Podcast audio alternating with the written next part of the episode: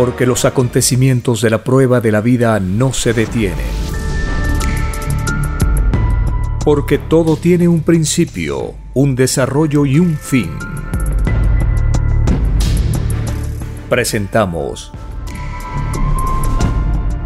Los últimos tiempos. Una gran oportunidad para cambiar nuestros destinos y la vida. El cambio de costumbres provocará la caída del sistema de vida, de las leyes del oro. Los acontecimientos le salen al encuentro a las criaturas. Una nueva revelación, escrita por el primogénito solar, Alfa y Omega, se extiende por el mundo. Ciencia celeste, nueva moral, filosofía común justicia divina. Los últimos tiempos.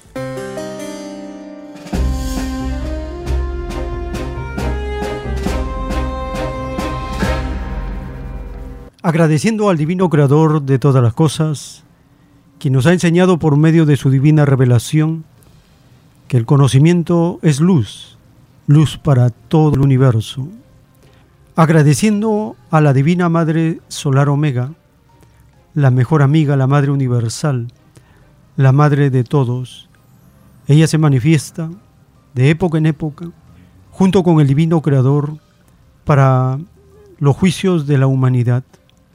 Así aprendemos justicia y derecho.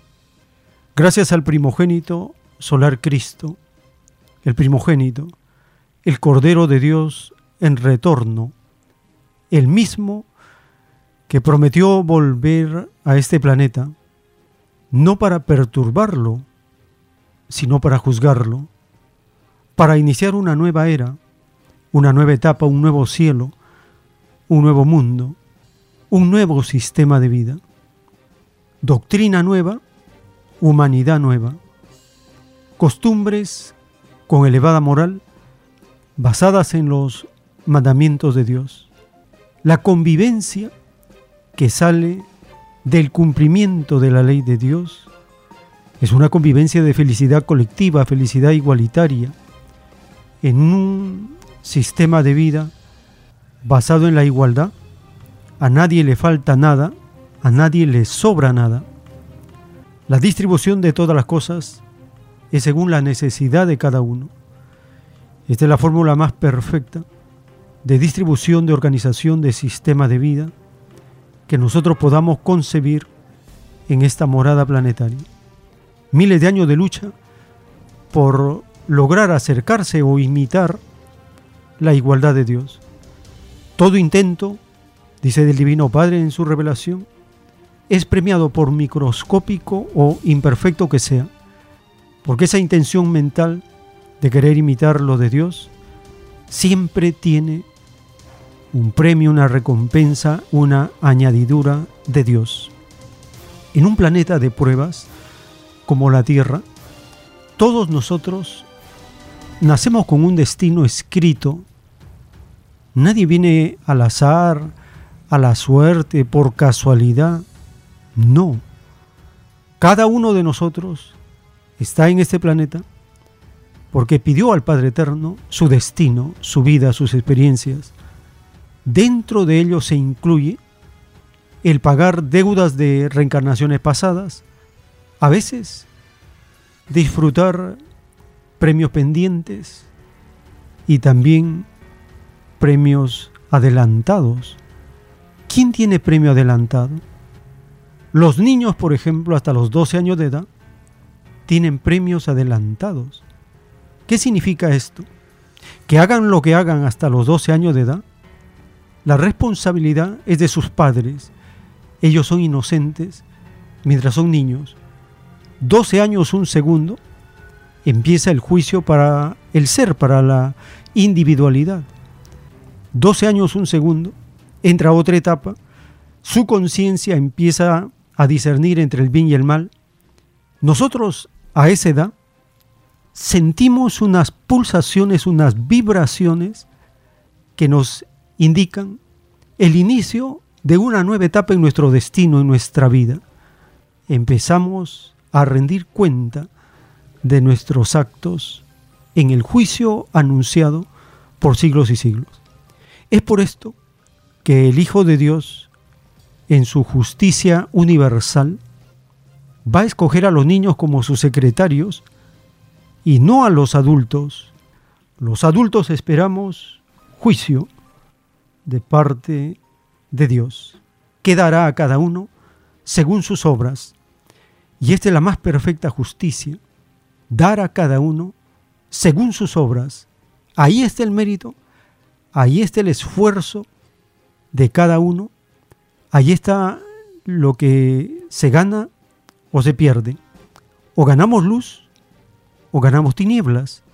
O nos acercamos a la morada del Padre Eterno o nos alejamos del reino de los cielos. Todo depende de la intención mental de las acciones, de las obras realizadas durante la prueba de la vida.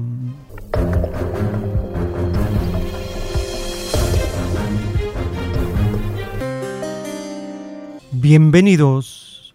Un saludo a toda la familia con quienes compartimos estos recuerdos de las Sagradas Escrituras, estas enseñanzas del Evangelio, las poderosas palabras del Hijo de Dios. También escuchamos la lectura de los rollos telepáticos del Cordero de Dios y notas de actualidad. Escuchamos la voz del autor de la ciencia celeste. Él nos dice que una cosa es la psicología religiosa que provocó confusión y división y otra cosa es la adoración mental, la búsqueda de lo de Dios. Dentro de lo religioso existen extrañas costumbres que no van con la psicología que enseña el Divino Padre en su revelación, en su Evangelio. Todo esto es para advertirnos, avisarnos de no continuar en el error, de corregir la forma de fe que cada cual tiene y de seguir el camino que nos acerca al Divino Creador, porque estamos en un planeta para experimentar, intentar, verificar, comprobar, para aprender, para asimilar todo tipo de sensaciones. Y lo religioso es una extraña sensación. Escuchemos al autor de la doctrina del Cordero de Dios.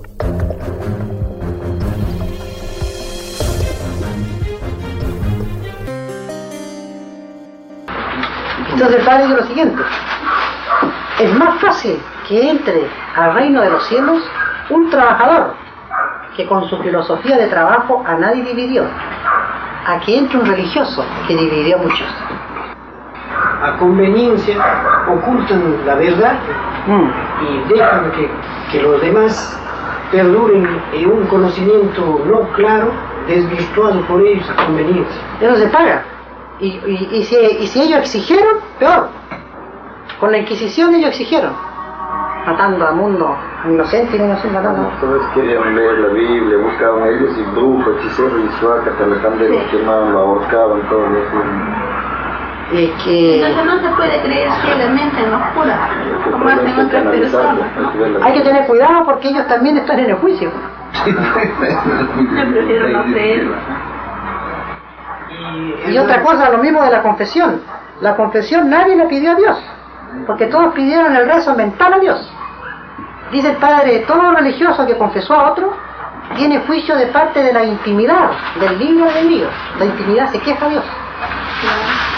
Que ellos quiénes son para uno ir, ¿no? Porque dice el Padre, no tiene hijo ley en el reino que entre pecadores se confiesen. La criatura se confiesa siempre frente a un inocente, frente a un ángel. Pero no de pecador a pecador, porque quedan en lo mismo, hijo. En todo caso sería un sacrilegio. El, el, el- ¿Cuánto se llama? El, el celibato, la soltería. Tampoco, nadie la pidió a Dios. Todos pidieron multiplicarse. Todos. El celibato, dice el padre, es una extraña costumbre, salida de la extraña fe religiosa.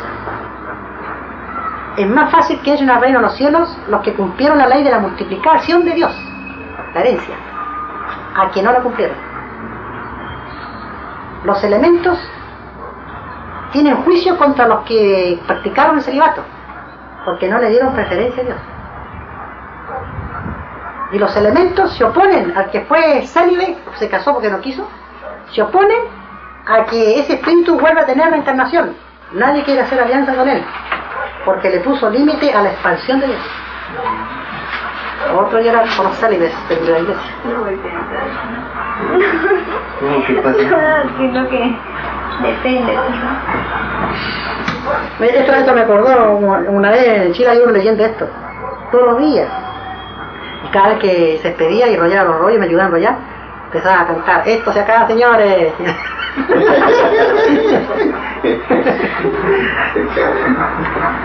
no que ya vio que llegaba el fin ya, el juicio de Dios, porque este es el fin del sistema de la prueba, sin juicio.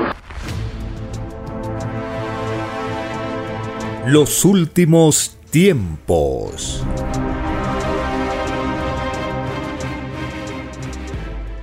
El Divino Padre, en la revelación que Él dicta telepáticamente al primogénito, en un plano celeste, dice, creación y explicación marchan paralelas.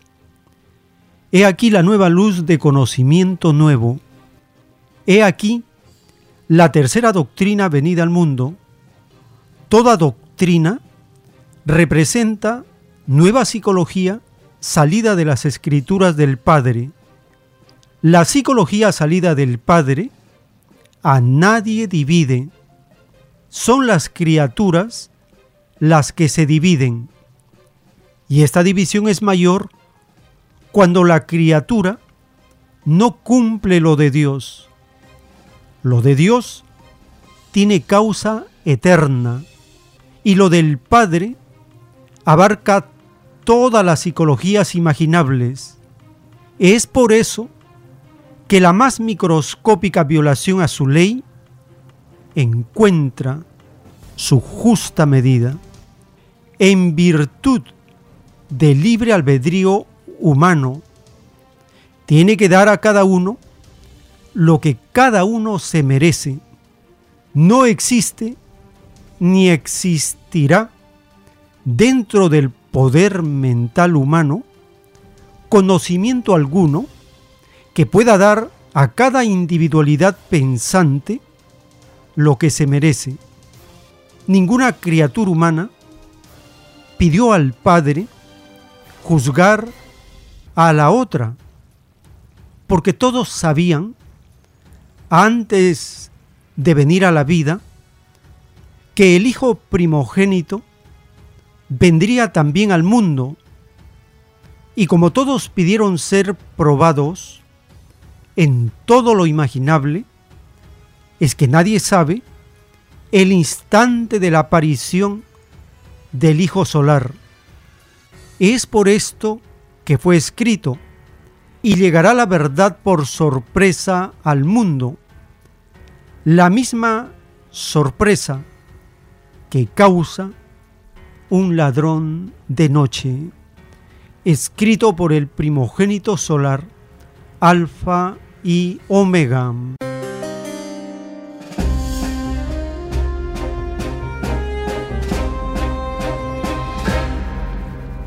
El Divino Padre Eterno nos recuerda que ninguna criatura humana pidió al Padre juzgar a la otra.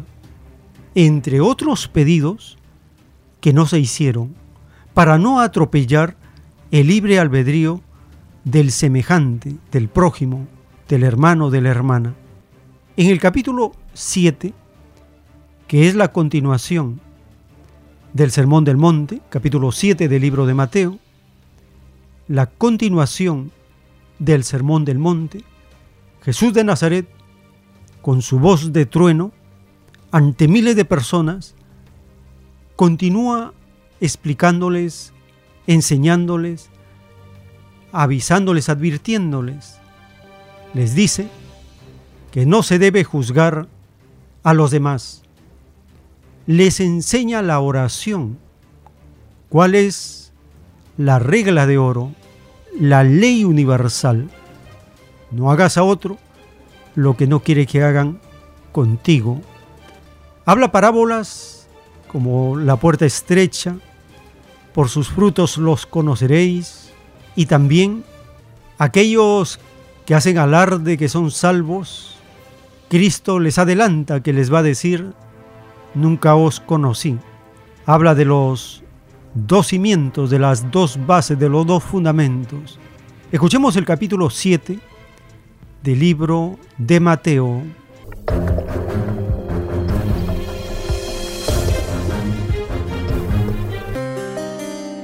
No juzguéis para que no seáis juzgados, porque con el juicio con que juzguéis seréis juzgados, y la medida que usáis se usará para vosotros. ¿Cómo es que tú puedes ver la paja que hay en el ojo de tu hermano y no reparas en la viga que hay en tu ojo?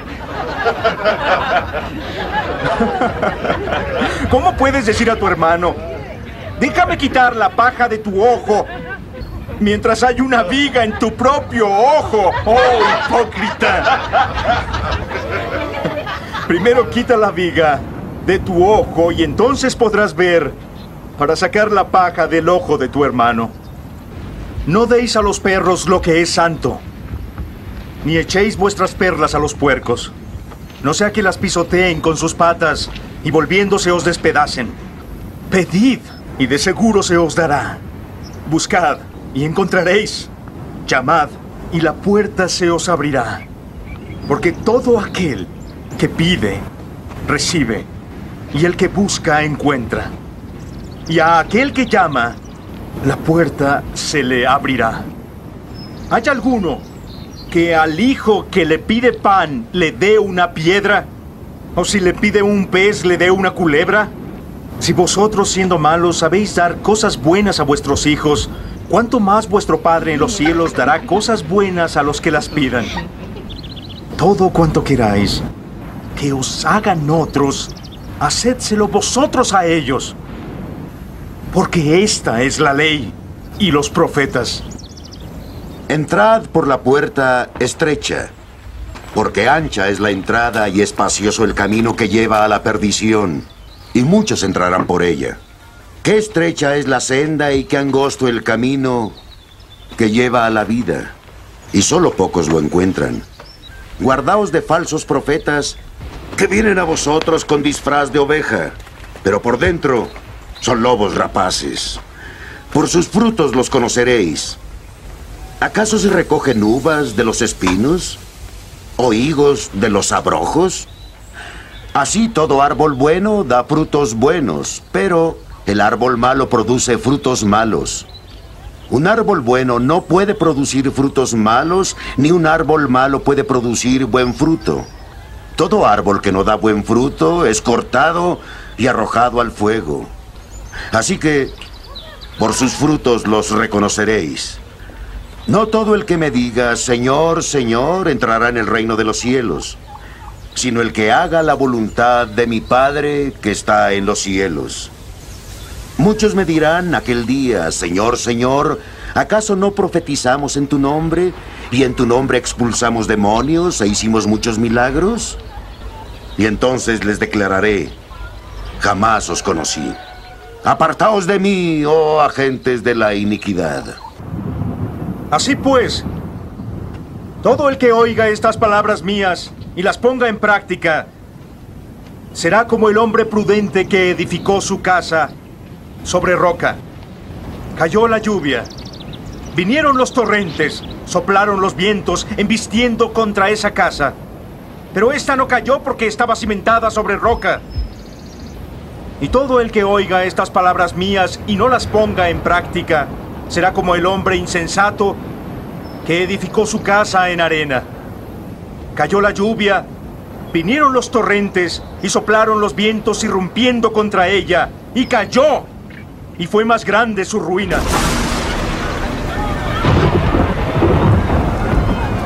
Cuando Jesús acabó estos discursos, la gente se quedaba maravillada de su doctrina, porque les enseñaba como quien tiene autoridad y no como los escribas de ellos. Los últimos tiempos.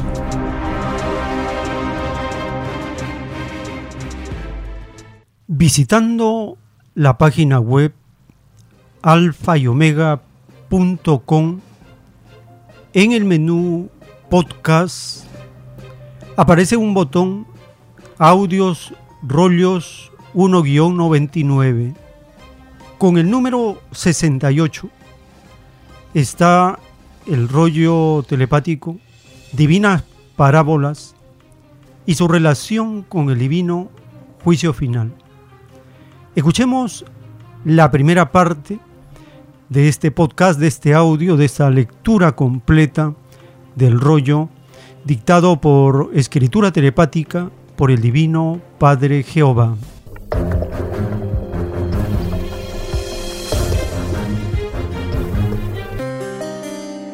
Divinas parábolas y su relación con el divino juicio final. En las parábolas está la caída de los que dividen la fe de la humanidad. Solo Satanás divide y se divide a sí mismo. Sí, hijito. En las mismas escrituras está todo. Cómo se hicieron las cosas. Y cómo son juzgados todos. La ciencia celeste, que es la doctrina del Cordero de Dios, es la continuación de las escrituras. Toda escritura es pensamiento del libre albedrío del Padre Jehová. El Divino Padre posee lo que sus hijos poseen. Lo de arriba es igual a lo de abajo. El Padre lo posee en grado infinito. Y los hijos en grado microscópico. Es por eso que nadie es mayor, sino el Padre. La divina revelación viene al mundo, por sorpresa. Porque así fue escrito.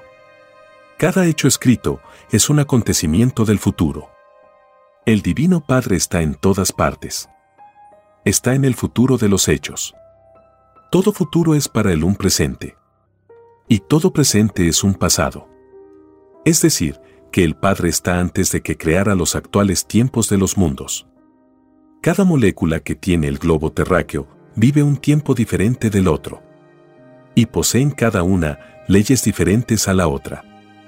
Muchas parábolas explican en forma indirecta la constitución del universo, de cómo fueron hechas las cosas. La psicología divina prueba a la criatura humana a cada instante de la vida. Hasta las escrituras son probadas. La revelación fue creada a propósito así, porque así lo pidieron los espíritus humanos. Todo destino se pide en el reino de los cielos y se concede.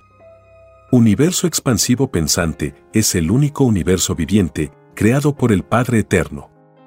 Y dentro de él están todos los demás. Todos los que la mente pueda imaginar. Todo existe.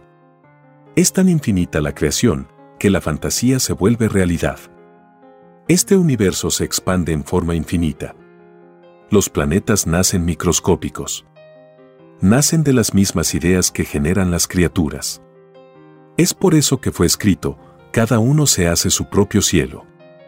Porque los mundos así creados nacen con espacio circundante. Nacen con cielo. Como la tierra lo posee. Este universo por lo infinito no tiene ni tendrá jamás forma. Su expansión es constante y eterna.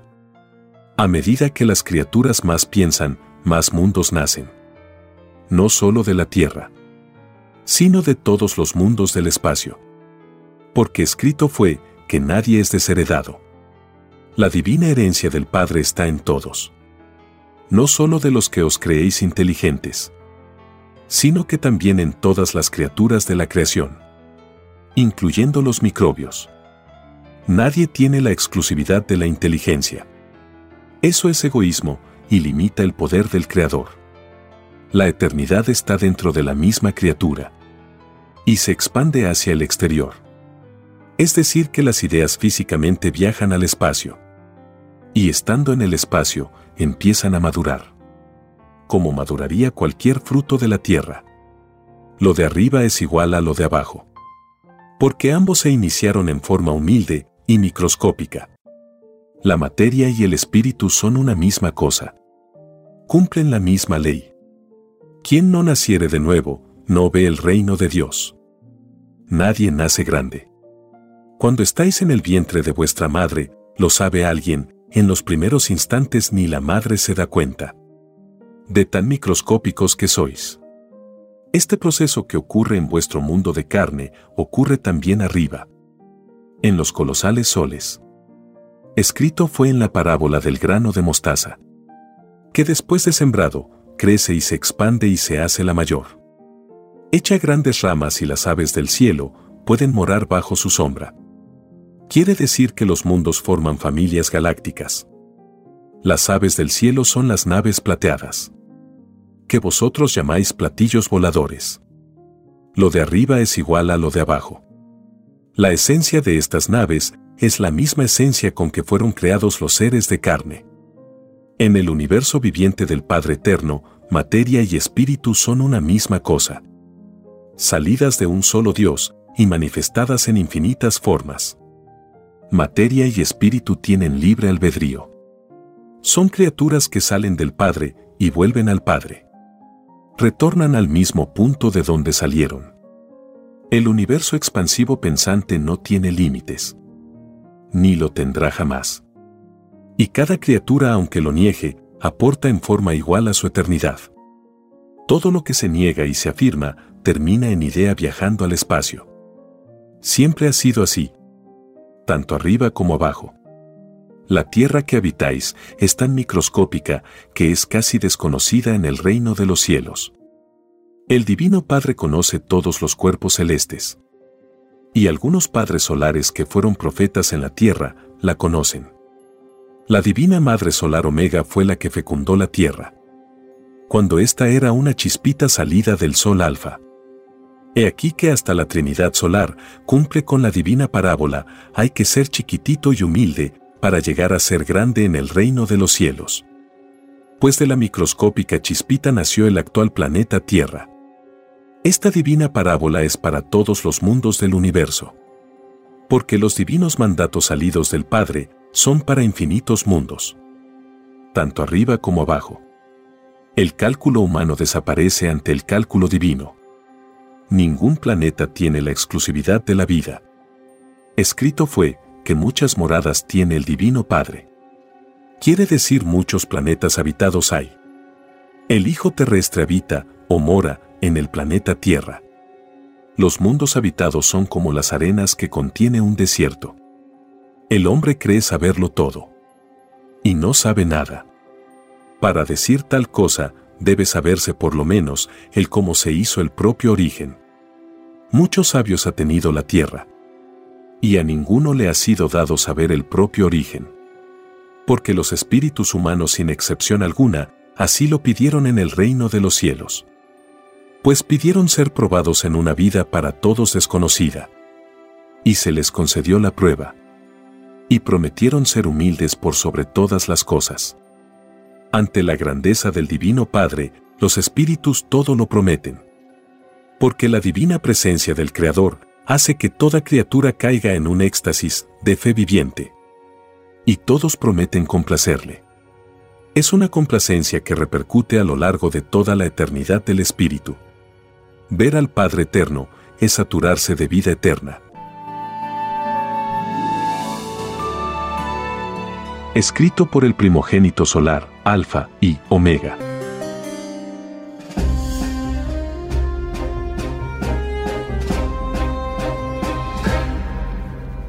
Estamos publicando en la página web alfa y omega.com en el menú podcast, en el botón audios, rollos 199, en orden alfabético, los rollos telepáticos que se encuentran en el Perú. Una parte de ellos se refiere al tema de las naves plateadas, de la construcción de los platillos voladores. Con el número 18 aparece el octavo rollo de esta serie.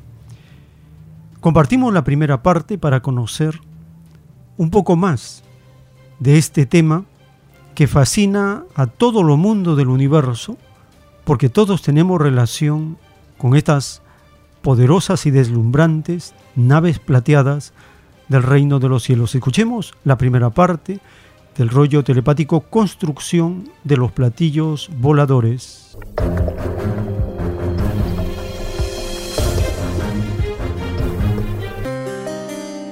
Construcción de los platillos voladores. Continuación. Te diré, hijo, que los platillos voladores, al ser creados en los lejanos soles y mundos, todos quedan escritos en el reino de los cielos.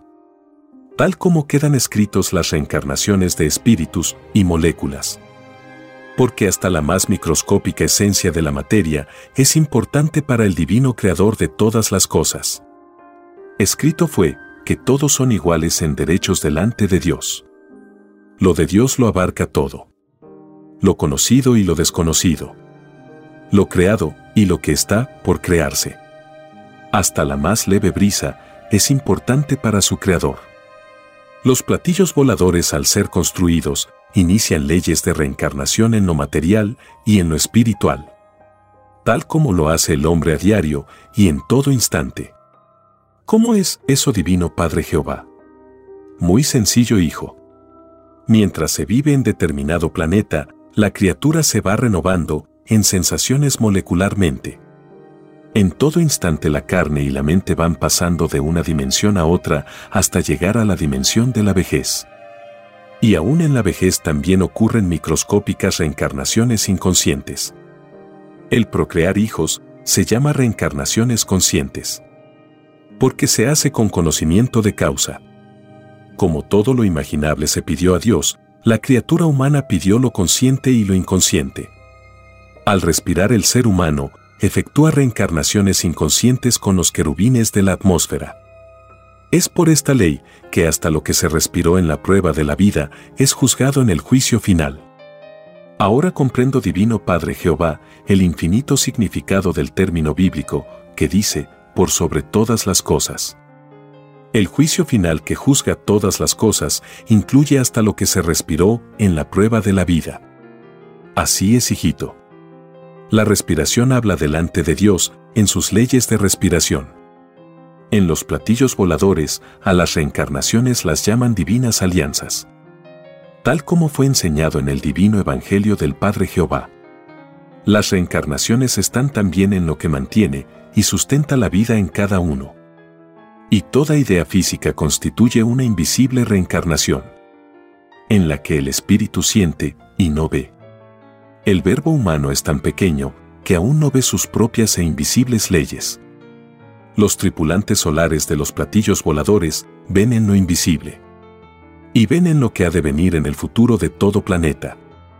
Este poder solar es proporcional a la correspondiente jerarquía solar. Y siendo las jerarquías infinitas en poder, se hacen consultas entre ellos.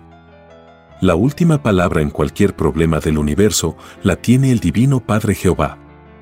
Tal como está ocurriendo con esta revelación en este planeta Tierra. Planeta de vida de prueba, entre otros infinitos. Te diré, hijo, que la reencarnación está en el todo sobre todo. Pues todo renace en forma instantánea y desde la más microscópica dimensión. La reencarnación o nacer de nuevo es inseparable del universo viviente del Padre Jehová. En los platillos voladores sus tripulantes poseen el poder de reencarnar espíritus. Y lo hacen cuando existe mandato viviente. Porque te diré, hijo, que toda reencarnación que no tenga el divino sello de Dios no es de Dios. Es de las tinieblas. Es la herencia que no entra al reino de los cielos.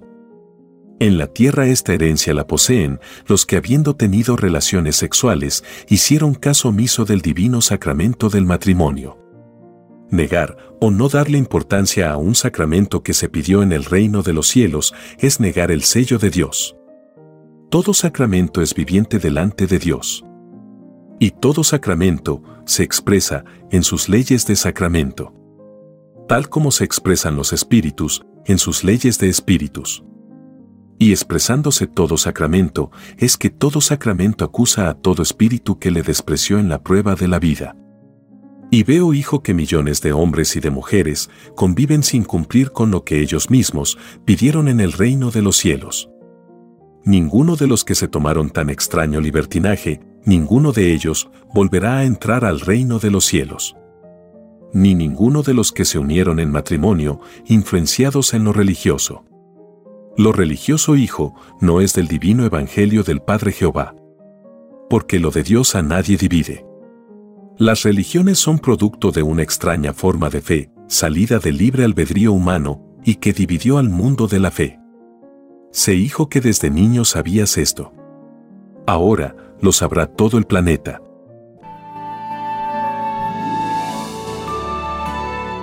Escrito por el primogénito solar, Alfa y Omega.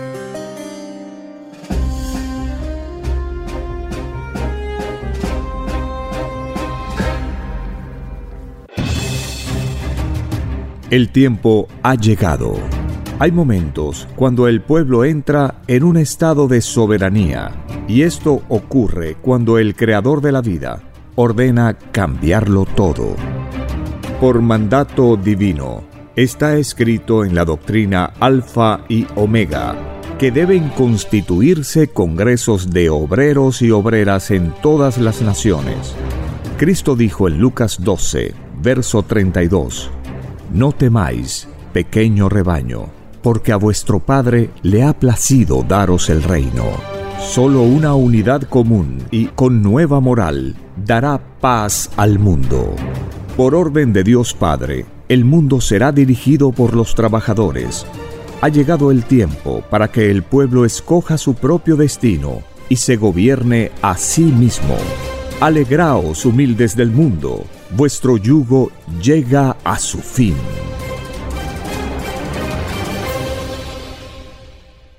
En un plano celeste dictado por el Padre Eterno de las Escrituras, dice, nadie es más humilde que las doctrinas divinas. Guían a los mundos y son las más silenciosas. Es un silencio de prueba porque todo silencio despierta. La revolución está en mi divina palabra. El mundo la vivirá como jamás la vivió.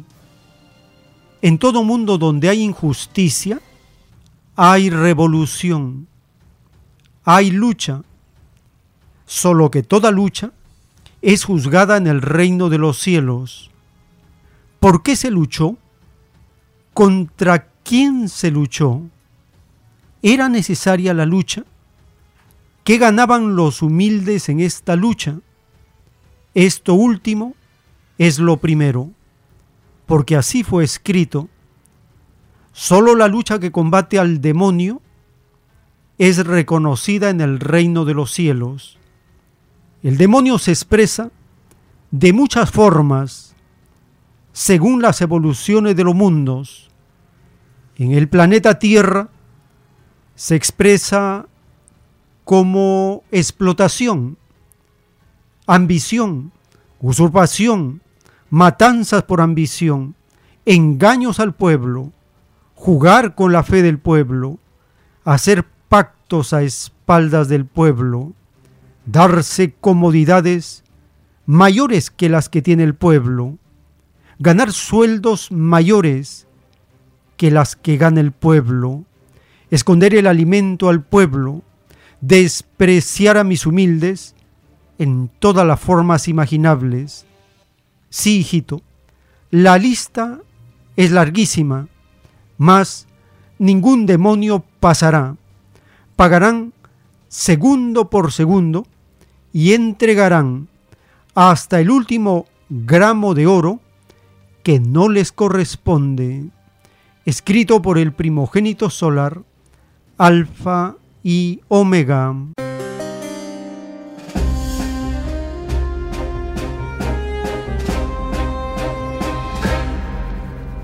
El divino creador nos está dando una lista de cómo se expresa el demonio en este planeta.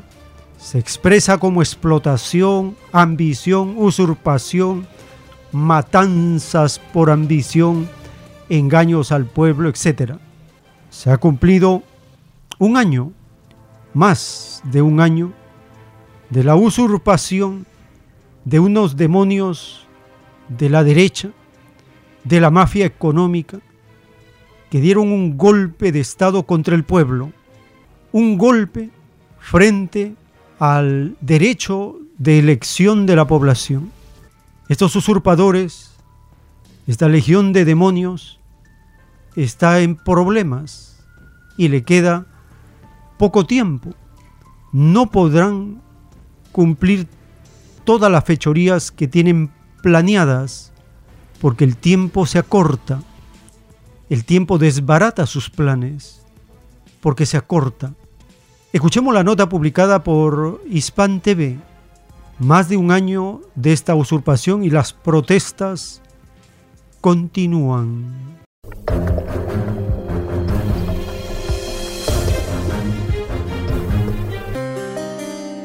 Una vez más los peruanos se levantan en oposición al mandato de Dina Boluarte en el contexto de conmemorar los lamentables asesinatos ocurridos durante las protestas en la región de Puno, a recordar los trágicos sucesos durante las protestas, destacando la firme determinación del pueblo peruano en su búsqueda de un cambio político y social. A un año, hoy, conmemorando a nuestros mártires, aún no hay ningún detenido. Eso es lo lamentable que podemos decir, pero sin embargo estamos acá presentes toda la delegación de Puno y exigir que ya de una vez pues, de todas ya pues puedan por lo menos detener a estos asesinos, porque detrás de esto sabemos perfectamente pues que están Dina Boluarte con Otárola quienes han asesinado. Otro reclamo de los ciudadanos peruanos es la usurpación cometida por Dina Boluarte, quien asumió el poder después de que el Congreso aprobara la destitución del presidente Pedro Castillo. Eso venimos a reclamar a estos fiscales corruptos, a esos jueces corruptos. A eso reclamar venimos para que haya justicia, que haya justicia. Primero lugar, tiene que ir de Nahuelvarta al cárcel. Esa sinvergüenza, esa desgracia, esa usurpadora traidora. Nosotros no hemos elegido a él, no es nuestro voto.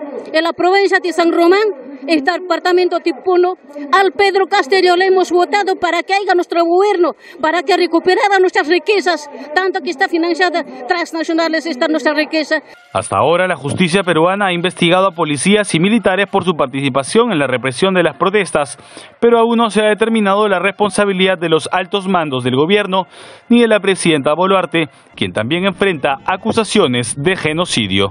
A un año de, esta, de estos crímenes de lesa humanidad, todavía no hay ningún detenido. Sabemos por qué, porque hemos visto que el Ministerio Público, liderada por Patricia Benavides, pues se había convertido en una verdadera organización criminal. No solamente el Ministerio Público, todas nuestras instituciones que administran justicia, hoy nos damos cuenta que son verdaderas organizaciones criminales que en coalición con el Congreso, el Poder Ejecutivo, por ejemplo, han, han destituido a un legítimo presidente. Es por eso que un día 9 estos hermanos, haciendo uso legítimo de su derecho a protesta, han salido a movilizarse para defender su voto, pero sin embargo han sido asesinados cruelmente en inmediaciones del aeropuerto. A pesar de que miles de peruanos han manifestado su rechazo hacia la actual gestión de Ina Boluarte, continúas. Aaron Rodríguez, Hispan TV, Lima. Los últimos tiempos.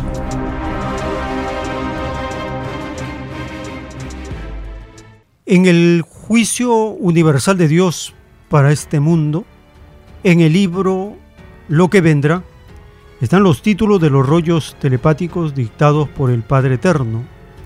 El título 1110 dice, todos los que impusieron impuestos en el extraño sistema de vida del oro no entrarán al reino de los cielos. Estos espíritus serán acusados de cómplices de la bestia Así como ellos impusieron extraños tributos a otros, así también a ellos les impondrán cargas en otras existencias, en otros mundos. Todo el que estaba a cargo de extraños impuestos tiene que enfrentar en el reino a un infinito ejército de poros de carne que pertenecían a los cuerpos físicos de los que tuvieron que pagar el extraño tributo, escrito por el primogénito solar, Alfa y Omega.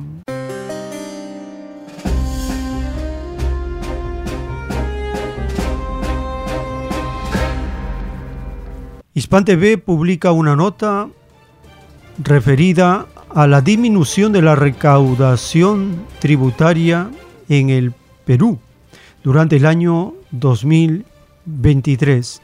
Pero estos impuestos, obligatorios impuestos a la población, los ricos, los poderosos, los magnates, la mafia económica, no pagan impuestos y ellos tienen controlado el Congreso.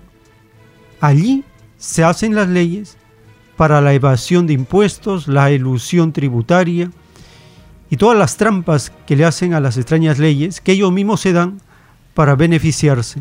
Escuchemos esta nota publicada por Hispan TV.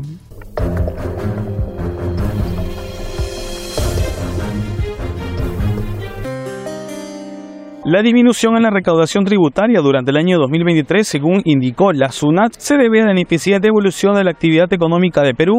Además, el Producto Bruto Interno experimentó una caída de aproximadamente 0.5%, tal y como lo pronosticó el Banco Central de Reserva. La economía peruana atraviesa un difícil momento marcado por la contracción de la actividad económica y una disminución en la demanda interna registrada el último año. La inhabilidad o inoperancia de la actual gestión en función a generar espacios o mayores espacios en función, por ejemplo, a gasto de alta gama, gasto público de alta gama, ha sido determinante para definir una trayectoria recesiva. Eh, por una, trayectoria recesiva que en definitiva va a decantar efectivamente en un aumento de la pobreza quizás al 30% para el 2023 como estimado, ¿no? y eso es totalmente responsabilidad, no obstante, repito, este proceso es el resultado de 10 años de procrastinar gasto y de procrastinar también inversión privada. El escenario para Perú en 2024 no sería favorecedor, pues hasta la fecha el gobierno no ha logrado implementar medidas efectivas para abordar la creciente inestabilidad económica. Tenemos una situación muy compleja porque además a eso se suma un incremento del subempleo, en este caso por horas, pero con un subempleo por jornal tampoco eh, tan eh, dinámico. Entonces vamos a tener un escenario similar en el 2024 eh, si es que esta gestión no dinamiza un gasto de alta gama, cosa que en el escenario base de momento y para el 2024 no se detecta. Ante todas las dificultades y desafíos que enfrenta el Perú en su sector económico, se especuló que su ministro de Economía, Alex Contreras, iba a ser reemplazado. La baja recaudación también se verá reflejada en los ingresos del país, los cuales serán mínimos y no permitirán el abastecimiento de cosas básicas como la salud, educación y seguridad ciudadana. Alo Rodríguez, Hispan TV, Lima. Los últimos tiempos.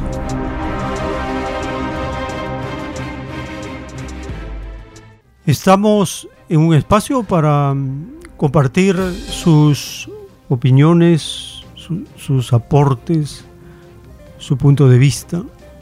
Teléfonos en cabina 471-1898, 681-1152 y al celular 934-407-166.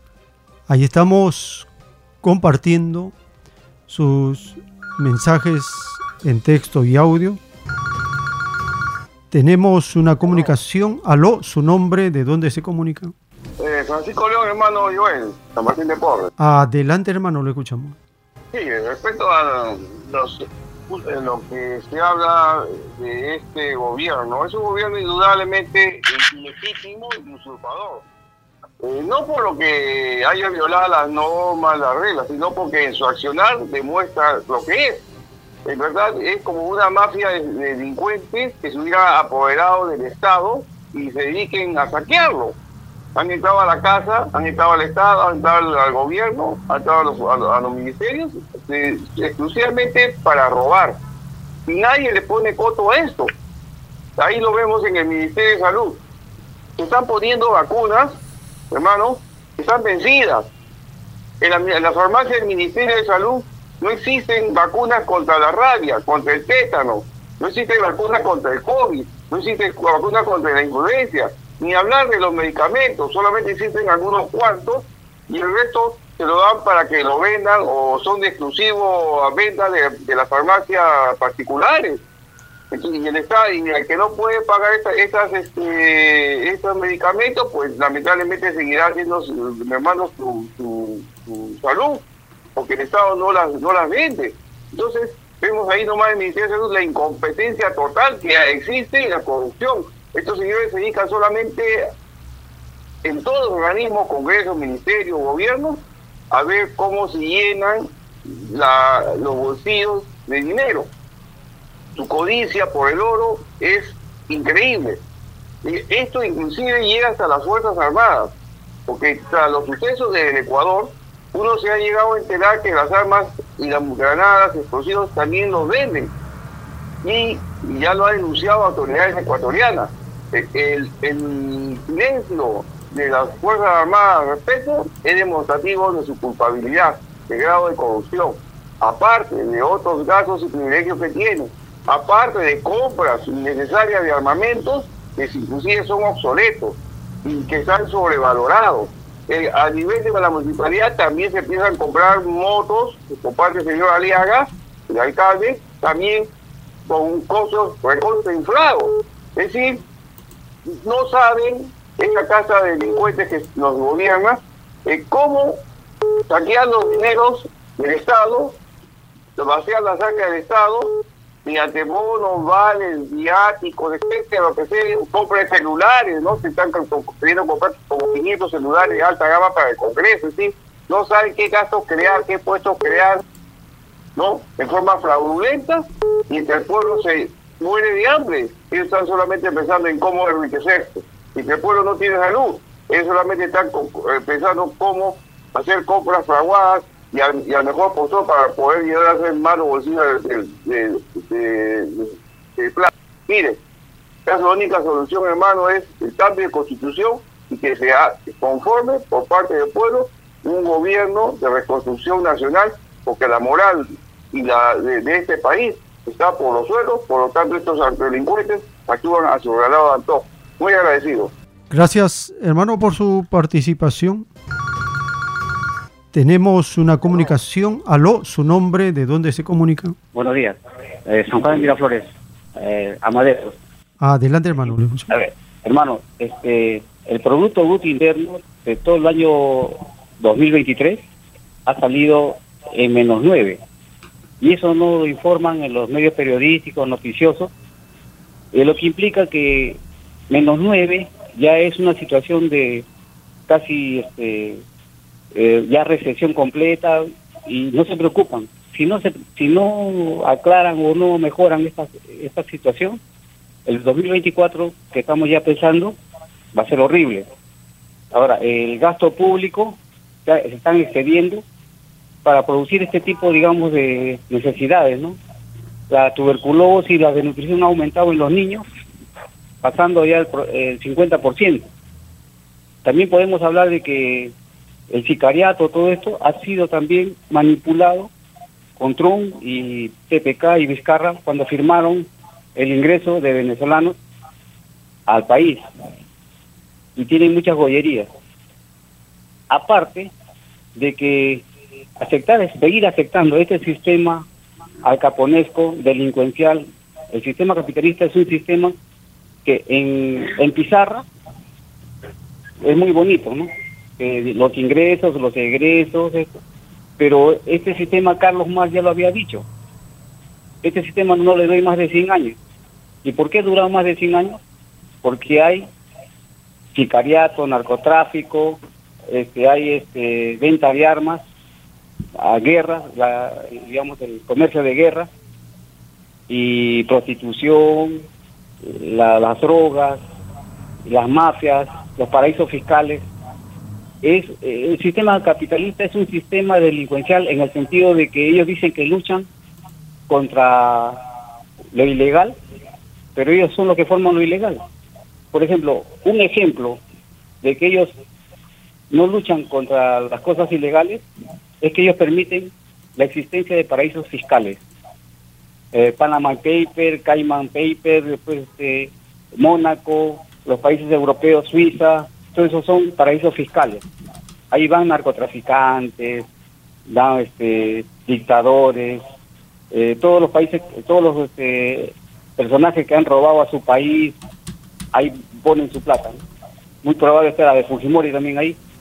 Entonces, es delincuencial porque ellos también viven de la droga. El narcotráfico, la DEA también crean la DEA para, para escoltar o para, digamos, socapar la droga.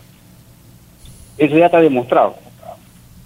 Y entonces, es, es, por eso le digo que es un sistema eh, demoníaco, delincuencial, que siga existiendo. Yo creo que ya no se debe abolir el sistema económico capitalista y su filosofía también, porque no es de Dios. Desde el punto de vista científico, desde el punto de vista filosófico, desde el punto de vista espiritual. Eso es todo, Néstor. Gracias, hermano, por su participación. Así estamos llegando al término de este segmento, de esta hora. Les agradecemos por estar acompañándonos. Les invitamos a seguir en la siguiente. Tenemos más información para compartir por la gracia del Divino Padre Eterno. Vamos a continuar.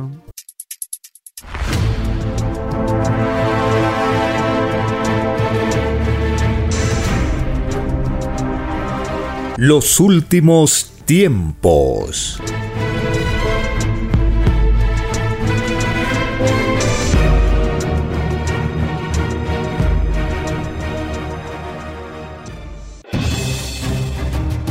El tiempo ha llegado. Hay momentos cuando el pueblo entra en un estado de soberanía y esto ocurre cuando el creador de la vida ordena cambiarlo todo. Por mandato divino, está escrito en la doctrina Alfa y Omega que deben constituirse congresos de obreros y obreras en todas las naciones. Cristo dijo en Lucas 12, verso 32, no temáis, pequeño rebaño, porque a vuestro Padre le ha placido daros el reino. Solo una unidad común y con nueva moral dará paz al mundo. Por orden de Dios Padre, el mundo será dirigido por los trabajadores. Ha llegado el tiempo para que el pueblo escoja su propio destino y se gobierne a sí mismo. Alegraos, humildes del mundo, vuestro yugo llega a su fin.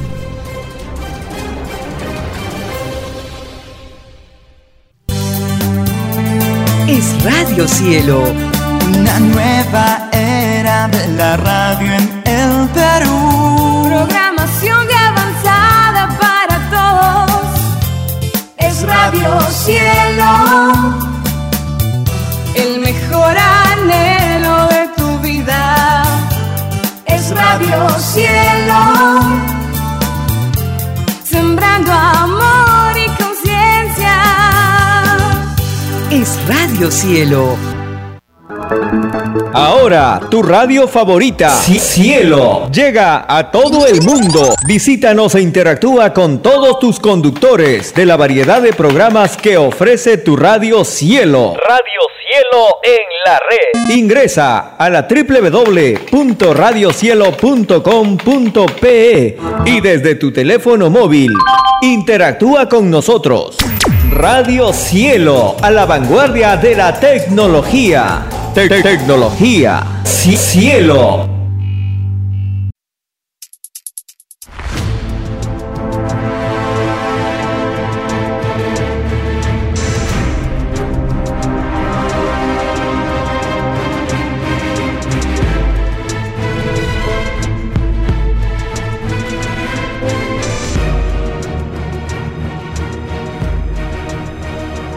Porque los acontecimientos de la prueba de la vida no se detienen. Porque todo tiene un principio, un desarrollo y un fin. Estamos compartiendo los últimos tiempos. Una gran oportunidad para cambiar nuestros destinos y la vida. El cambio de costumbres provocará la caída del sistema de vida, de las leyes del oro.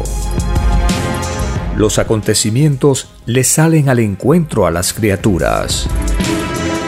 Una nueva revelación, escrita por el primogénito solar, Alfa y Omega, se extiende por el mundo. Ciencia celeste, nueva moral, filosofía común, justicia divina. Los últimos tiempos.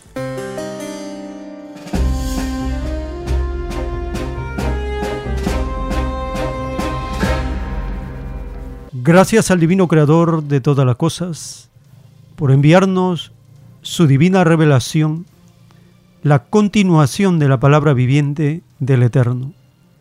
Gracias a la Divina Madre Solar Omega, la mejor amiga, la Madre Universal. Ella también le dicta al primogénito solar revelaciones telepáticas para conocimiento de la humanidad. Gracias al primogénito solar Cristo en retorno, el consolador prometido, el mismo que nos hace conocer por medio de las revelaciones telepáticas, nos abre la mente, nos explica con claridad, con sencillez, el significado más profundo de las Sagradas Escrituras. Esto es así porque el tiempo de la revelación ha llegado. Esto significa el inicio de nuevas costumbres, de una nueva concepción del universo, una nueva forma de vivir, porque eso es lo que produce la llegada de las doctrinas de Dios. Todo lo revolucionan. Empiezan humildes, silenciosas y se van extendiendo progresivamente. Nadie se da cuenta, pero la revelación se va extendiendo. Llega un punto que lo ha invadido todo y lo transforma todo. La revelación del Cordero de Dios está hecha en cartulinas y papel fino el formato es un metro de alto por 70 centímetros de ancho. Ese es el tamaño de las cartulinas y los papeles finos. Las escrituras lo profetizaban como los rollos escritos por dentro y por fuera. Esto significa que los rollos hechos en papel fino son transparentes, son translúcidos, están hechos en papel canso o en papel mantequilla. Ese papel que es transparente.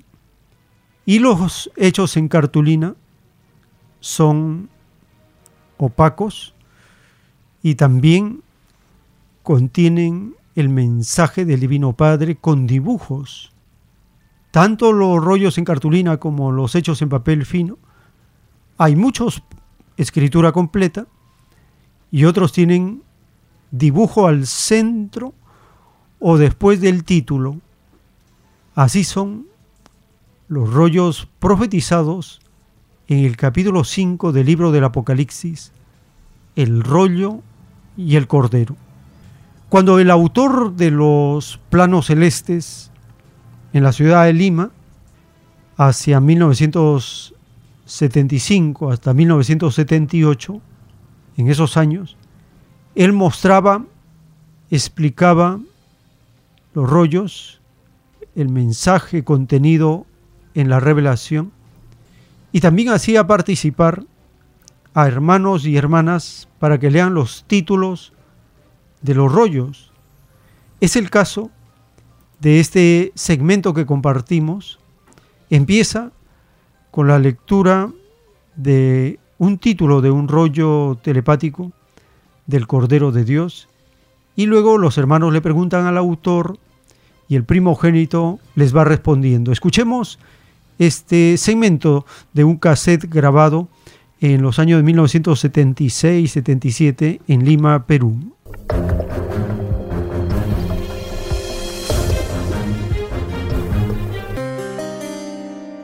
Todo aquel o aquella que vio u oyó hablar de los rollos del Cordero de Dios y a nadie los comunicó, causó tragedia en otro, porque todo espíritu pensante prometió al Padre comunicar las nuevas del Padre, por sobre todas las cosas. Esto incluye la no entrada al reino de los cielos. Es así que la llamada Iglesia Católica dejó sin entrada al mundo cristiano. Por nada le comunicó a ese mundo de la fe. La roca religiosa ocultó la verdad al mundo desde hace muchos años, que la roca sabe de la existencia de la escritura telepática del Padre Jehová. Todo ocultamiento de toda verdad se paga delante del Padre, segundo por segundo de todo el tiempo en que duró tal egoísmo. Los llamados religiosos que sabían la existencia de los rollos del Cordero deberán calcular el número de segundos que contiene un minuto, una hora, un día, un mes, un año y de todos los años. Todo tiempo es viviente delante del Padre y todo tiempo que fue empleado en la vida con influencia de ocultismo pide justicia al Padre Jehová. Es más fácil que entren al reino de los cielos los que nada ocultaron en la prueba de la vida, a que entren los que practicaron el silencio egoísta en cualquiera de sus grados mentales. ¿Qué tal? Al extra nos incluido ahí, hermano. No, es para la iglesia. Pero nosotros, por ejemplo, yo ya tengo conocimiento de esto, no puedo... Sí tiene que avisar. Sí. Avisar, aunque no vengan. Usted cumple con avisar nomás. Pero hay que saber qué día. Sí, pero, pero no juegue. Porque dice, padre, tenían toda la vida para sabérselo de Dios. Son grandecitos, hijo, y saben lo que hacen. No estamos, hijo, en tiempos de rogar. Estamos en tiempo de juicio. Sí, tenían toda la vida. El, cordero de plata, yo lo tengo en la otra camisa aquí abajo. El cordero de plata, dice el padre, se extiende, ese que tiene él, tiene el hermano, tiene el allá. Yo lo tengo allá en la, abajo en la camisa. Se extiende por todo el planeta. Y el cordero simboliza la pureza mental de cada uno. Significa conciencia limpia. Y eso mismo nos dice en la... Si está en la Biblia. El repertorio de la, de la Santa Misa nos dice así, Cordero de Dios, tú que quitas el pecado del mundo. Justamente. Entonces dice el Padre Jehová, es más fácil que queden símbolos en este planeta que están en el Evangelio, a que queden símbolos que no están en el Evangelio. El Cordero del Evangelio. Otra cosa que en el Apocalipsis dice que el único que podía abrir los rollos del cordero, el, en los rollos, digamos, era el cordero, nada más. Eso se refiere a la explicación. El que lleva símbolos del Evangelio, como el Cordero, gana puntaje segundo por segundo mientras llevó el símbolo. El que no llevó símbolo no ganó puntaje porque no lo llevó. Hermano la Vicente y, y los hermano Ricardo está su corto, está perdiendo sus puntajes. ¡Oh! Está perdiendo montones de... Hermano, ¿no me estás pidiendo? Sí. ¿Ves? Y eso digo al hermano para que no se moleste. Así que cuando el mundo sepa esta ley, no habrá quien no tenga el símbolo, el Cordero, por ganar puntaje segundo por segundo.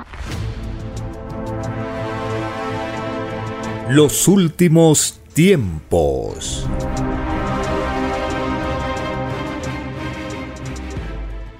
En la revelación dictada por el Padre Eterno, en un plano celeste, está escrito, la divina filosofía del divino Cordero de Dios está en las infinitas alianzas de infinitos querubines, de que está compuesta cada molécula de carne y de espíritu. El divino Cordero de Dios representa la única filosofía que quedará en la tierra. Es la causa única por la que infinitos espíritus pidieron la prueba de la vida humana. Es el producto de una vida modelo que ha cumplido con los divinos mandamientos sin haber violado ni una microscópica parte de ella. Es la filosofía propia de un niño. La filosofía de un niño es lo más cercano a la filosofía angelical. Son ellos más limpios de corazón. No están comprometidos ni corrompidos en sus costumbres. Son los únicos en que la ciencia del bien no ha podrido. Todas las demás filosofías, creadas por la mente humana, desaparecen, no entran en el nuevo mundo, escrito por el primogénito solar, Alfa y Omega.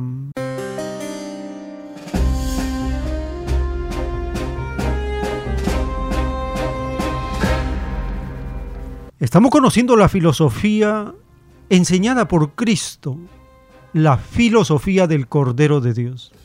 Da poder y sabiduría. Eso demostró Cristo. Era poderoso en palabra y obra. En el capítulo 8 del libro de Mateo se relata el poder de Cristo para curar las más rebeldes enfermedades. También allí Cristo les dice a la población lo que cuesta seguir la doctrina que el Padre Eterno le revela a Él para enseñanza de los humanos y demuestra también el poder de Cristo en la naturaleza. Escuchemos el capítulo 8 del libro de Mateo.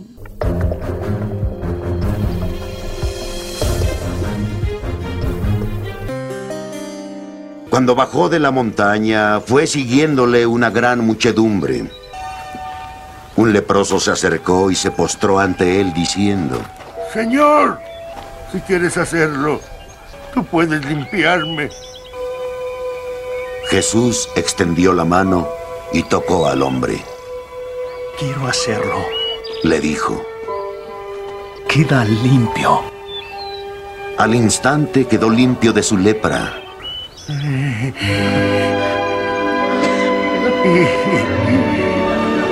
Estoy sano.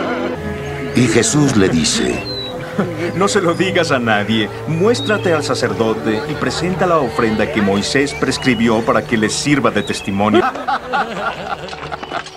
Cuando hubo entrado en Cafarnaún, se le aproximó un centurión y le rogó diciendo, Aldo. Señor, le dijo, mi criado yace en casa paralítico, con terribles sufrimientos. dícele Jesús, Yo iré a curarle. replicó el centurión.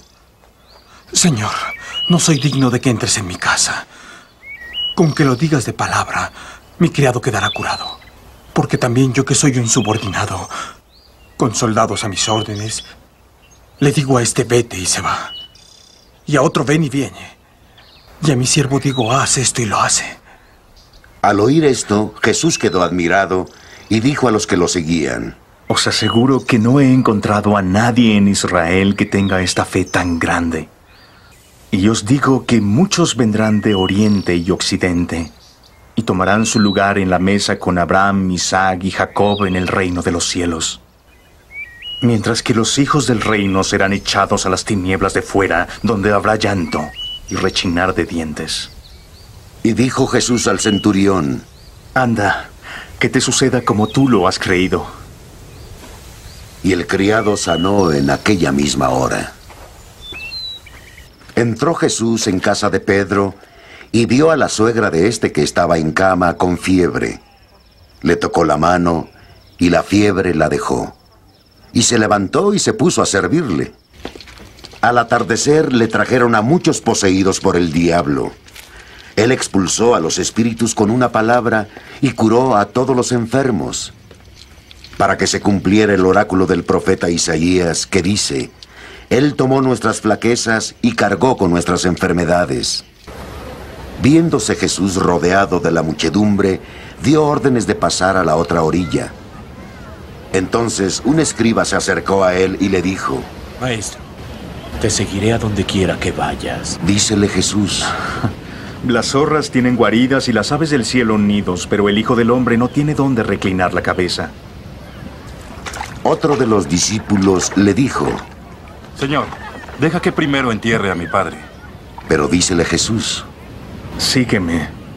Que los muertos entierren a sus muertos.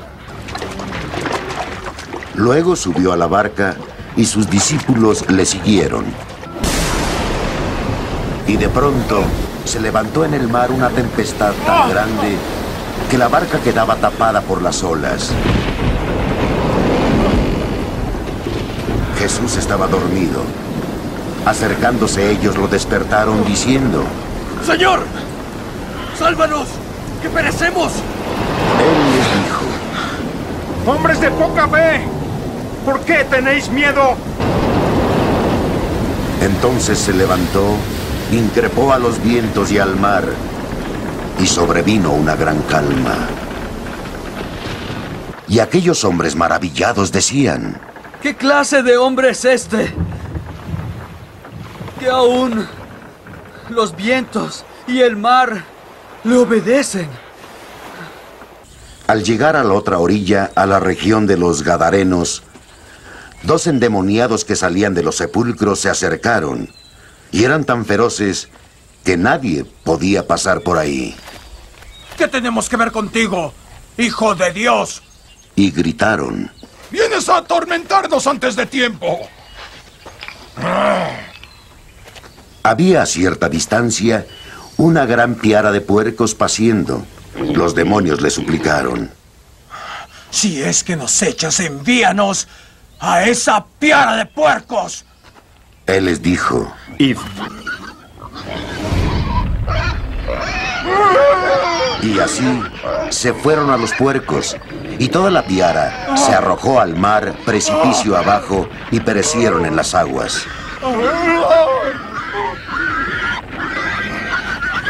Los porqueros huyeron a la ciudad y refirieron todo esto, incluyendo lo que había sucedido a los hombres endemoniados. Entonces, toda la ciudad salió al encuentro de Jesús, y en viéndole, le rogaron se retirara de su territorio.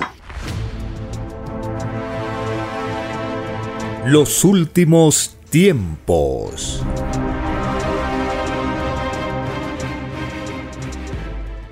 En un rollo telepático dictado por el Padre Eterno está escrito, el mundo del conocimiento será sacudido. ¿No imaginan que el divino Cordero de Dios está en la tierra?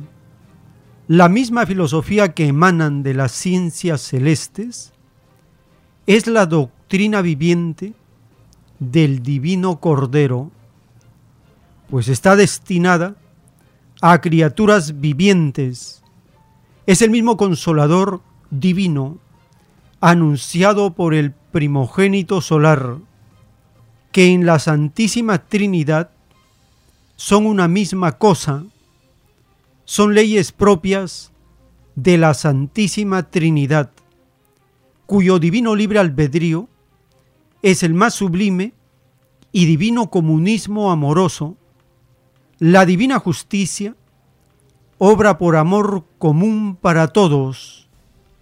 Por lo tanto, la filosofía del comunismo está en las leyes de la creación, lo ha estado siempre. Y los hijos que luchan por una filosofía semejante en la tierra son espíritus muy avanzados, reconocen que sólo un conocimiento unitario es lo más justo. Lo grandioso de esta filosofía es que cumplen con la divina ley del trabajo que tu divino Padre Jehová expresó en otros términos. Te ganarás el pan con el sudor de tu frente. Lo que quise decir fue, te costará mucho ganarte el sustento, porque tu mundo será invadido por demonios de la ambición, que hacen del progreso de los mundos un maldito negocio. Si la tierra no tuviera estos demonios explotadores, ciertamente sería como un paraíso. Más aún, la tierra no habría tenido necesidad de un juicio final. Escrito por el primogénito solar, Alfa y Omega.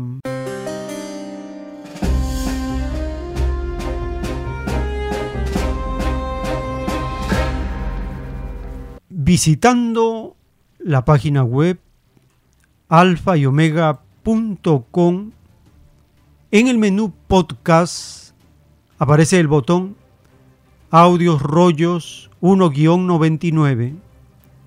Con el número 70 está el rollo telepático titulado Divino Comunismo Celestial, la lucha filosófica de cada criatura pensante.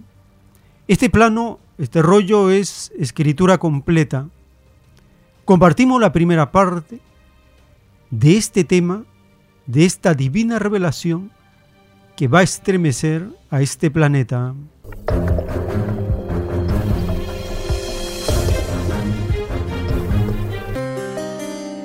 Divino Comunismo Celestial. La lucha filosófica de cada criatura pensante. La doctrina del Cordero de Dios es el puente entre las escrituras y el comunismo terrenal. Sí, hijito. El comunismo es el fruto de la divina parábola que dice, te ganarás el pan con el sudor de tu frente. Porque no hay filosofía humana que no haya costado lucha. Las filosofías tienen como las ideas su cualidad y su calidad. Filosofía y jerarquía. De verdad os digo que la filosofía que más se acerca a la parábola del Padre es la que queda reinando en el mundo. De todas las filosofías que se han dado los hombres para gobernarse a través de los siglos, el Padre Jehová deja a la que más sufrió, a la más perseguida, la más despreciada la que más lágrimas ha costado, la que ha sufrido mayores persecuciones, por la que se ha derramado más sangre. Escoge el llamado comunismo terrenal. De verdad os digo que no existe mayor filosofía que contenga mayor fe que la del comunismo. He aquí una réplica de la filosofía que reina en el reino de los cielos.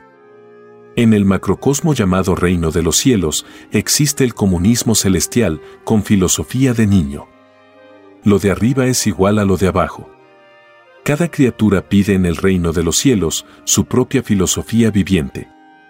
Las filosofías que pidieron las criaturas humanas fueron filosofías de pruebas. Porque todo espíritu es probado en la vida.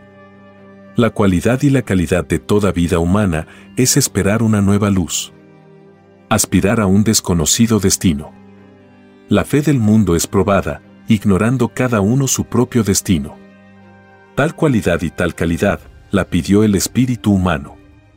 En el reino de los cielos se desconoce la propiedad. Se desconoce lo privado. Se desconoce la palabra, esto es mío. Porque es desconocido el egoísmo hasta en su más mínima expresión. Ninguna filosofía que divida a otros se conoce. Solo Satanás se divide a sí mismo. Las filosofías que dividen a otros pertenecen a un lejano planeta llamado Tierra. Un planeta casi desconocido. Porque la creación del Padre no tiene ni principio ni fin. De verdad os digo que todo planeta polvo se desconoce en el macrocosmo. Escrito fue, del polvo eres y al polvo volverás. Quiere decir, de lo microscópico eres y a lo microscópico vuelves.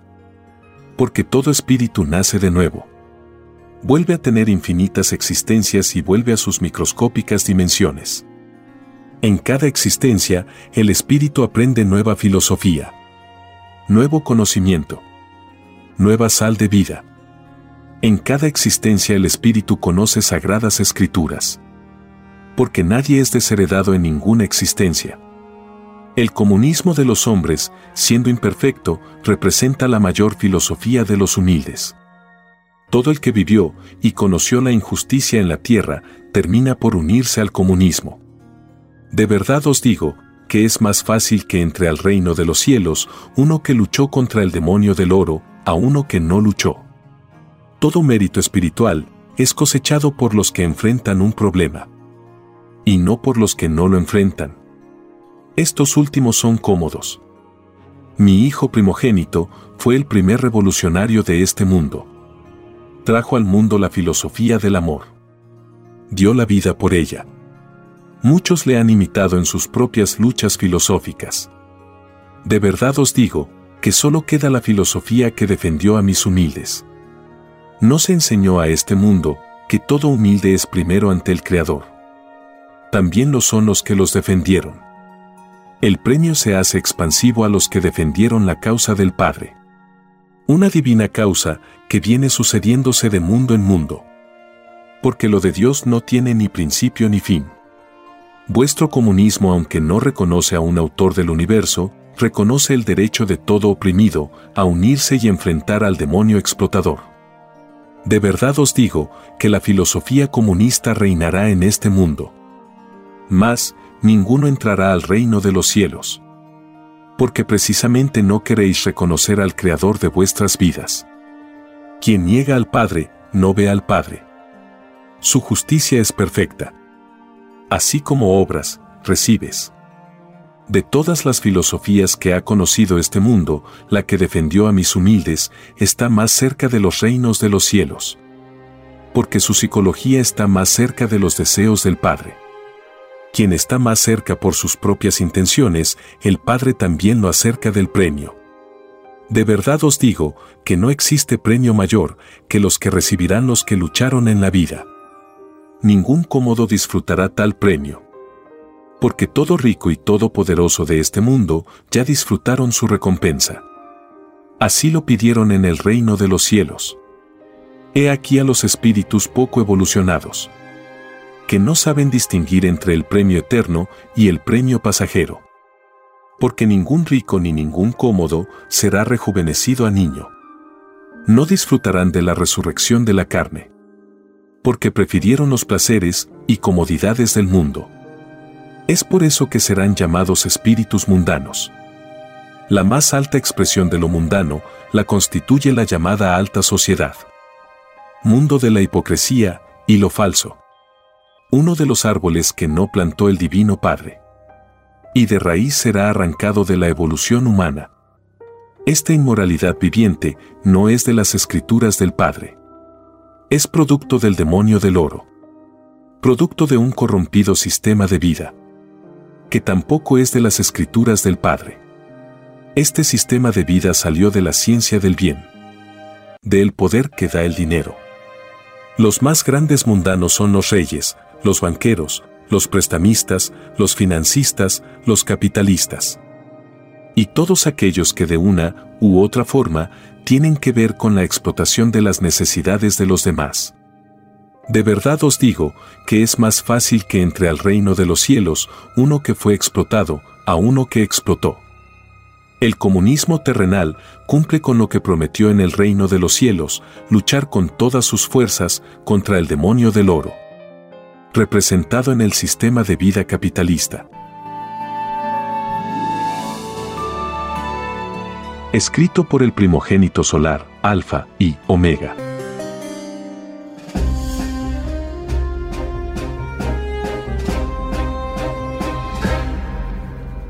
En los planos celestes de la escritura telepática dictada por el Padre Eterno, en uno de ellos dice, desde la formación de vuestro mundo, habéis tenido dos caminos que jamás se juntarán, el bien y el mal, dos filosofías vivientes opuestas.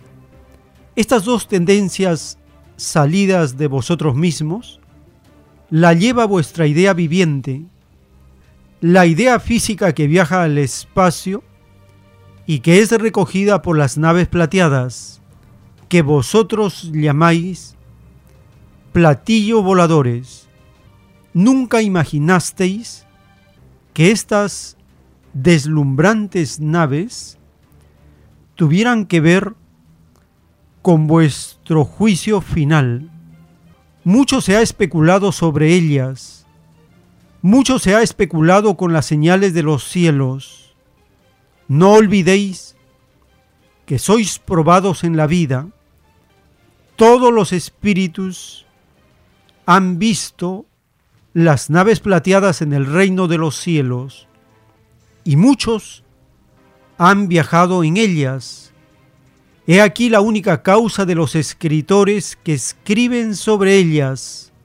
Como espíritus han estado en estas naves y todo hecho del pasado hace alianzas con la inspiración y los recuerdos se hacen presente en un presente viviente, escrito por el primogénito solar, Alfa y Omega.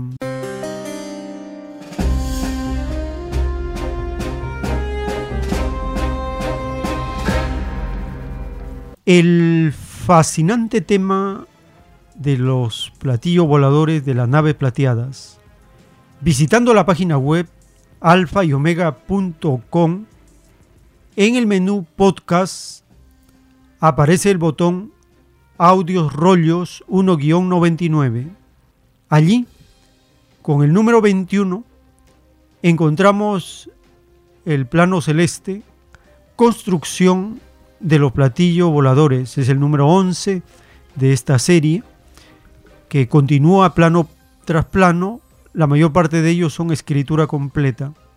Compartimos la primera parte de este rollo telepático de la construcción de los platillos voladores.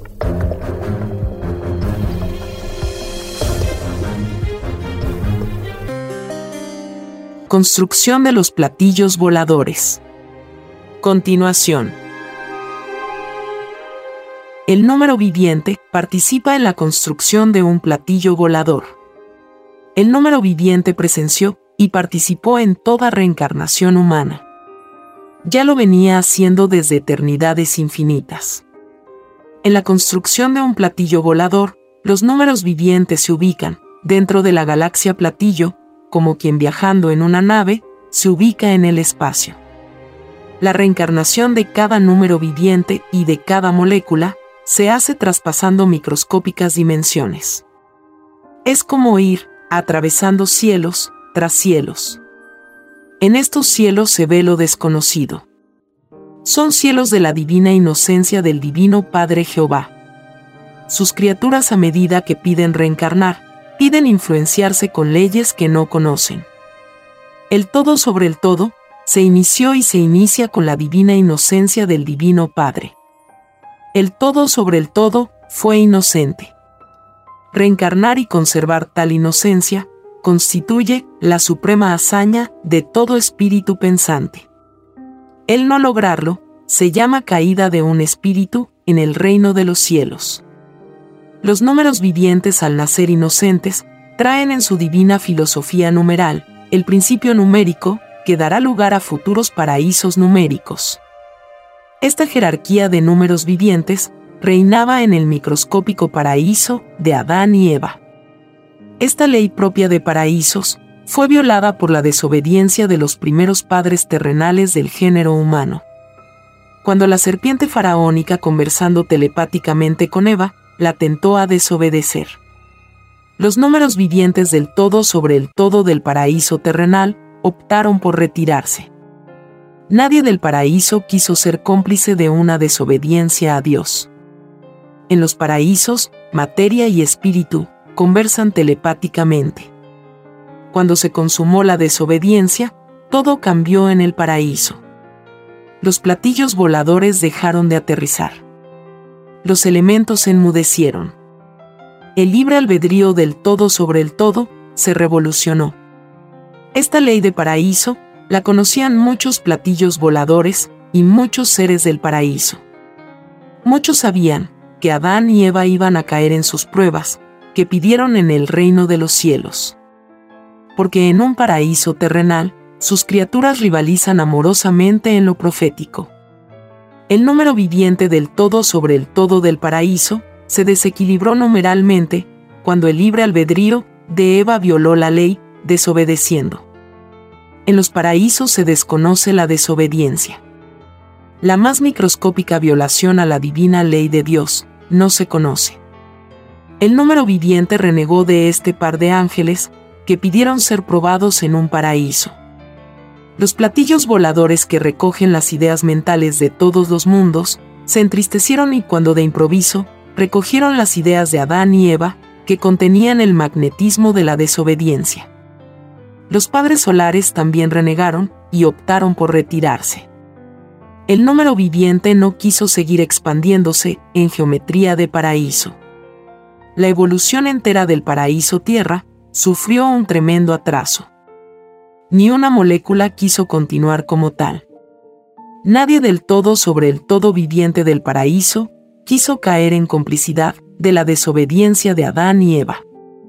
Y desde ese instante, las moléculas y virtudes del todo sobre el todo de la Tierra se fueron reencarnando como destino en prueba. Y todo espíritu con violaciones pendientes, de muchos otros paraísos del universo, pidieron venir a la Tierra como una prueba. Divino Padre Jehová, ¿entonces los planetas paraísos son solidarios los unos con los otros? Así es, Hijo. Como libre albedrío tienen los espíritus, ellos escogen sus planetas. Después que Adán y Eva cayeron ante Dios, la mayoría de sus hijos, que tuvieron durante la eternidad del paraíso, se dispersó por el universo. Unos pocos hijos se quedaron en la tierra. La herencia de la desobediencia se conserva a través del tiempo, hasta que el espíritu se gane su propia inocencia. Esto no significa que los hijos paguen lo que sus primeros padres hicieron. Oportunidades infinitas tienen los espíritus de volver a ser lo que fueron, ángeles del reino de los cielos. Los números vivientes, que son muy amorosos, piden a Dios, en virtud de sus libres albedríos numerales, de acompañar a muchos en sus futuras reencarnaciones. Esto da lugar a que muchos sean muy profundos en sus cálculos de todo orden y que sean grandes matemáticos.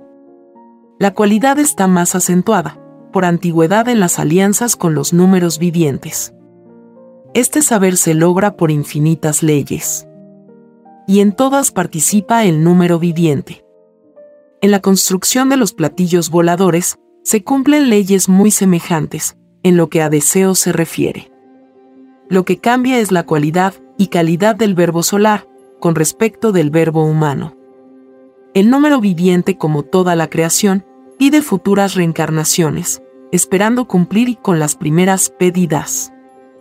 Esto se llama en el reino de los cielos reencarnaciones adelantadas. Adelantadas al tiempo.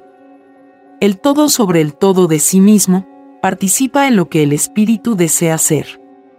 Esto se hace por divinas alianzas o divinos acuerdos. El número viviente a todos junta para extender su propio dominio numeral. Toda reencarnación se hace con amorosa rivalidad filosófica. Todos tratan de imponerse a todos. Desde la más microscópica molécula hasta los más gigantes. Es la influencia recíproca de sí mismo, en todos los sentimientos que pugnan por expresarse y en todo sentimiento está el número viviente, tratando de complacer a todos, con la condición que lo hagan, escogiendo la psicología numeral. Esta psicología está reflejada en el concepto que todo espíritu tiene en su variedad mental, sobre lo numeral de sus propias sensaciones. El número viviente en la construcción de un platillo volador participa en infinitas jerarquías de magnetismos. Los que se expresan en los poderes de la nave. En todo platillo volador o cualquiera que sea su jerarquía solar, no pueden eludir la ley del divino querubín. En todo el universo están. Y en esta divina ley está la suprema prueba para todos. El tener que tratar con querubines que no se conocen, más vale no tratar. Porque se corre el infinito riesgo de violar a lo que a ellos les fue divinamente mandado, por sagradas escrituras desde el reino de los cielos hasta los que están en la gloria, tienen este divino cuidado. Solo los padres solares primogénitos pueden intervenir en lo que otros desconocen. Escrito por el primogénito solar, Alfa y Omega.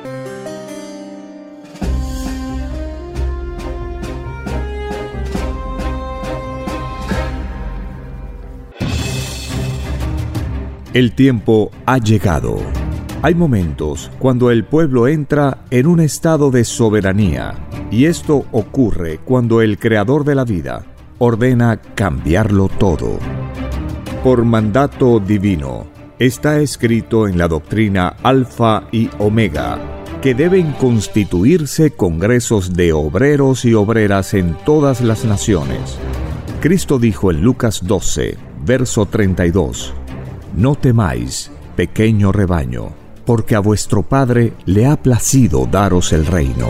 Solo una unidad común y con nueva moral dará paz al mundo. Por orden de Dios Padre, el mundo será dirigido por los trabajadores. Ha llegado el tiempo para que el pueblo escoja su propio destino y se gobierne a sí mismo. Alegraos, humildes del mundo, vuestro yugo llega a su fin.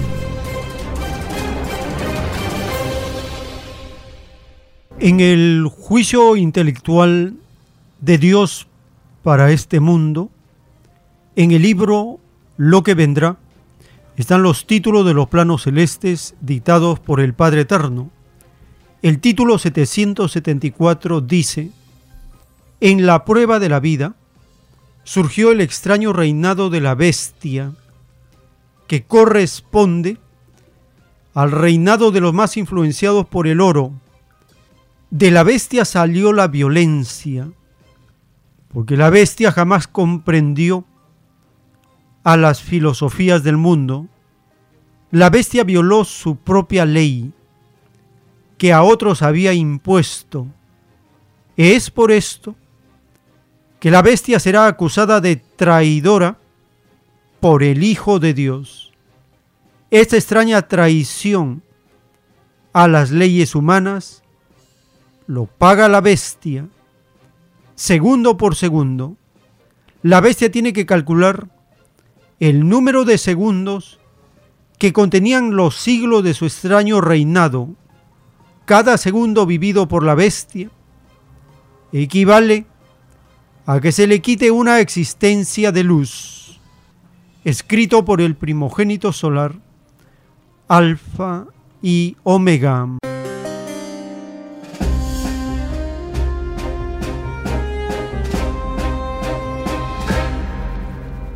Dice el Divino Padre Eterno que de la bestia salió la violencia. Los más acomplejados por el oro matan. Por la posesión ilegal que ellos tienen, matan, cometen todo tipo de violencias, asesinatos, secuestros, torturas, matanzas, desapariciones, toda violencia sale de la bestia del capitalismo el rebaño de Ecuador está pasando esa etapa conocida en las escrituras como los frutos de la bestia, de la violencia que sale de ella. Es decir, la bestia dejará al abandono a las naciones que confiaron en ella y el fascismo se hará cargo de ellas. Esa profecía para los últimos tiempos se está cumpliendo en muchas naciones. ¿Qué sucede con la dolarización de un rebaño. Abre las puertas para la economía criminal del capitalismo, lavado de dinero, incremento de las organizaciones delictivas en complicidad con las instituciones del Estado capitalista, del Estado mafioso, de los explotadores. Escuchemos esta nota publicada en una entrevista que hacen a un analista en el rebaño de Ecuador y él explica que la dolarización en Ecuador provocó el blanqueo de dinero y el narcotráfico. Escuchemos esta nota publicada en RT en español.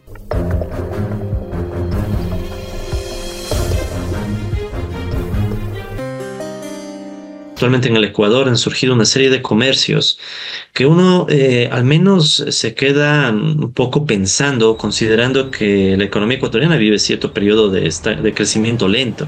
Pero hay comercios, comercialización de vehículos, por ejemplo, y otros eh, tipo de actividades eh, que no parecen corresponder con la realidad económica. ¿no? Hay muchas posibilidades de lavar dinero en dolarización considerando que la autoridad monetaria no tiene poder de control ni siquiera de cuánto dinero fluye en la economía realmente.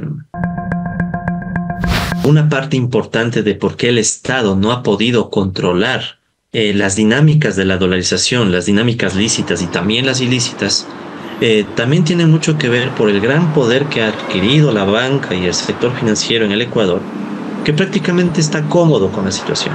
Los bancos han logrado amasar importantes utilidades pese a que la economía no se encuentra en una dinámica amplia, no está creciendo a un buen ritmo. El gobierno tiene que dejar de lado la actitud beligerante, esta actitud de responder con violencia a estructuras que son muy fuertes en el país y que están enraizadas en la población. Y por otro lado, tiene que aumentar la presencia estatal a través de una serie de mecanismos que puedan disputarle a estos grupos, básicamente a la juventud, ¿no? Y también a la generación de empleo. Los últimos tiempos.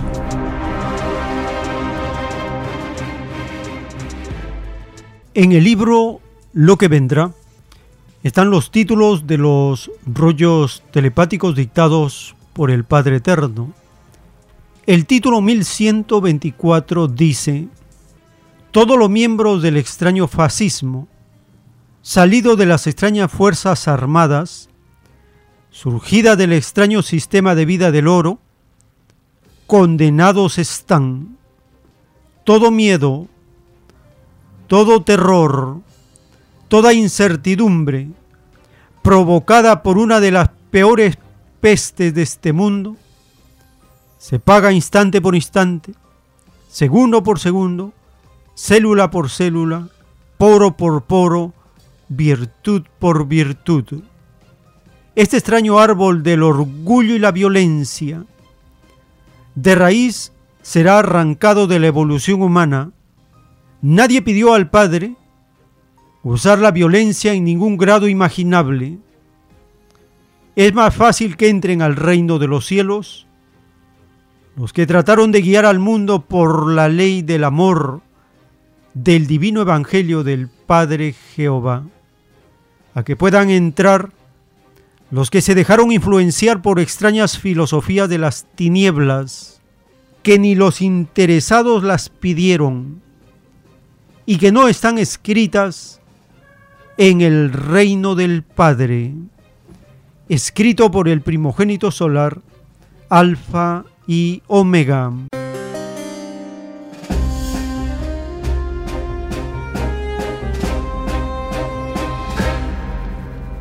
El extraño árbol del orgullo y la violencia de los anglosajones, Estados Unidos, Gran Bretaña, estos demonios usan la fuerza y la violencia y ellos son los que provocan todo miedo, todo terror, toda incertidumbre. La violencia con que actúan contra los rebaños del tercer mundo es de larga data. Los rebaños del Medio Oriente protestan contra los bombardeos perpetrados por la mafia norteamericana y británica contra un sector de la población en Yemen es uno de los puntos geoestratégicos claves para el comercio mundial. Y allí hay un nuevo foco de tensión. Un poco más allá está la base militar llamada Israel, que también tiene a las cabezas de la bestia metida ahí. Y luego está Ucrania y quieren provocar a Taiwán pero no tendrán tiempo para nada. Algo simultáneo ya no lo pueden abarcar. Escuchemos la nota publicada en el canal JP Plus de las últimas noticias referidas a las fechorías de la bestia.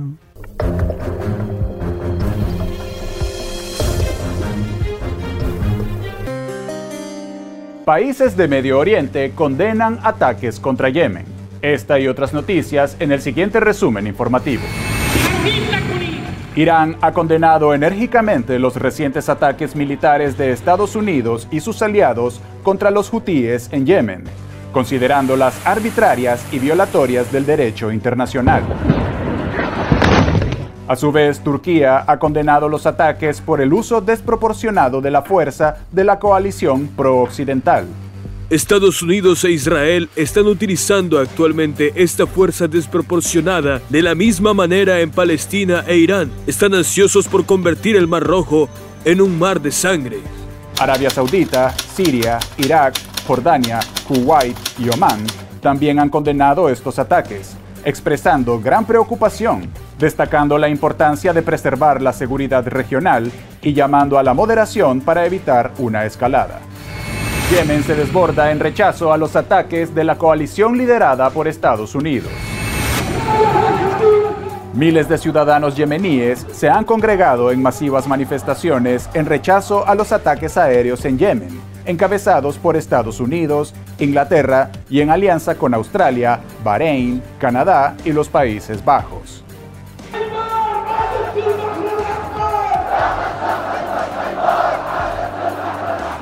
En otras partes del mundo también se han unido a las protestas en solidaridad con el país de Medio Oriente, como el Líbano, y en Estados Unidos, donde cientos de activistas norteamericanos expresaron su desaprobación de la injerencia extranjera frente a la Casa Blanca en Washington. Israel busca justificar ante la Haya sus crímenes en Gaza. En el segundo día de audiencia en la Corte Internacional de Justicia, Israel ha negado que está ejecutando un genocidio en Gaza y acusó a Sudáfrica de presentar una imagen ficticia y distorsionada del sacrilegio que viven miles de palestinos. Sudáfrica reconoce el actual sufrimiento del pueblo palestino debido a la colonización israelí desde 1948, que ha desposeído, desplazado y fragmentado sistemáticamente a esta población, negándole su derecho internacional a la autodeterminación y al retorno como refugiados a sus ciudades y pueblos en los que hoy es Israel. El país hebreo se enfrenta por primera vez a un juicio internacional luego que Sudáfrica, en conjunto con varios países del mundo, demandaran ante la Haya tomar medidas en su contra por violar la Convención contra el Genocidio de 1948, con sus acciones en la Franja de Gaza, donde han muerto casi 24.000 palestinos.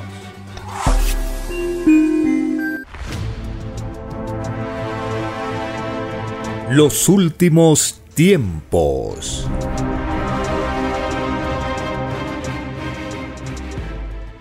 Año 2024 es el año del dragón. Las rutas de la seda, las rutas BRICS y las rutas chinas.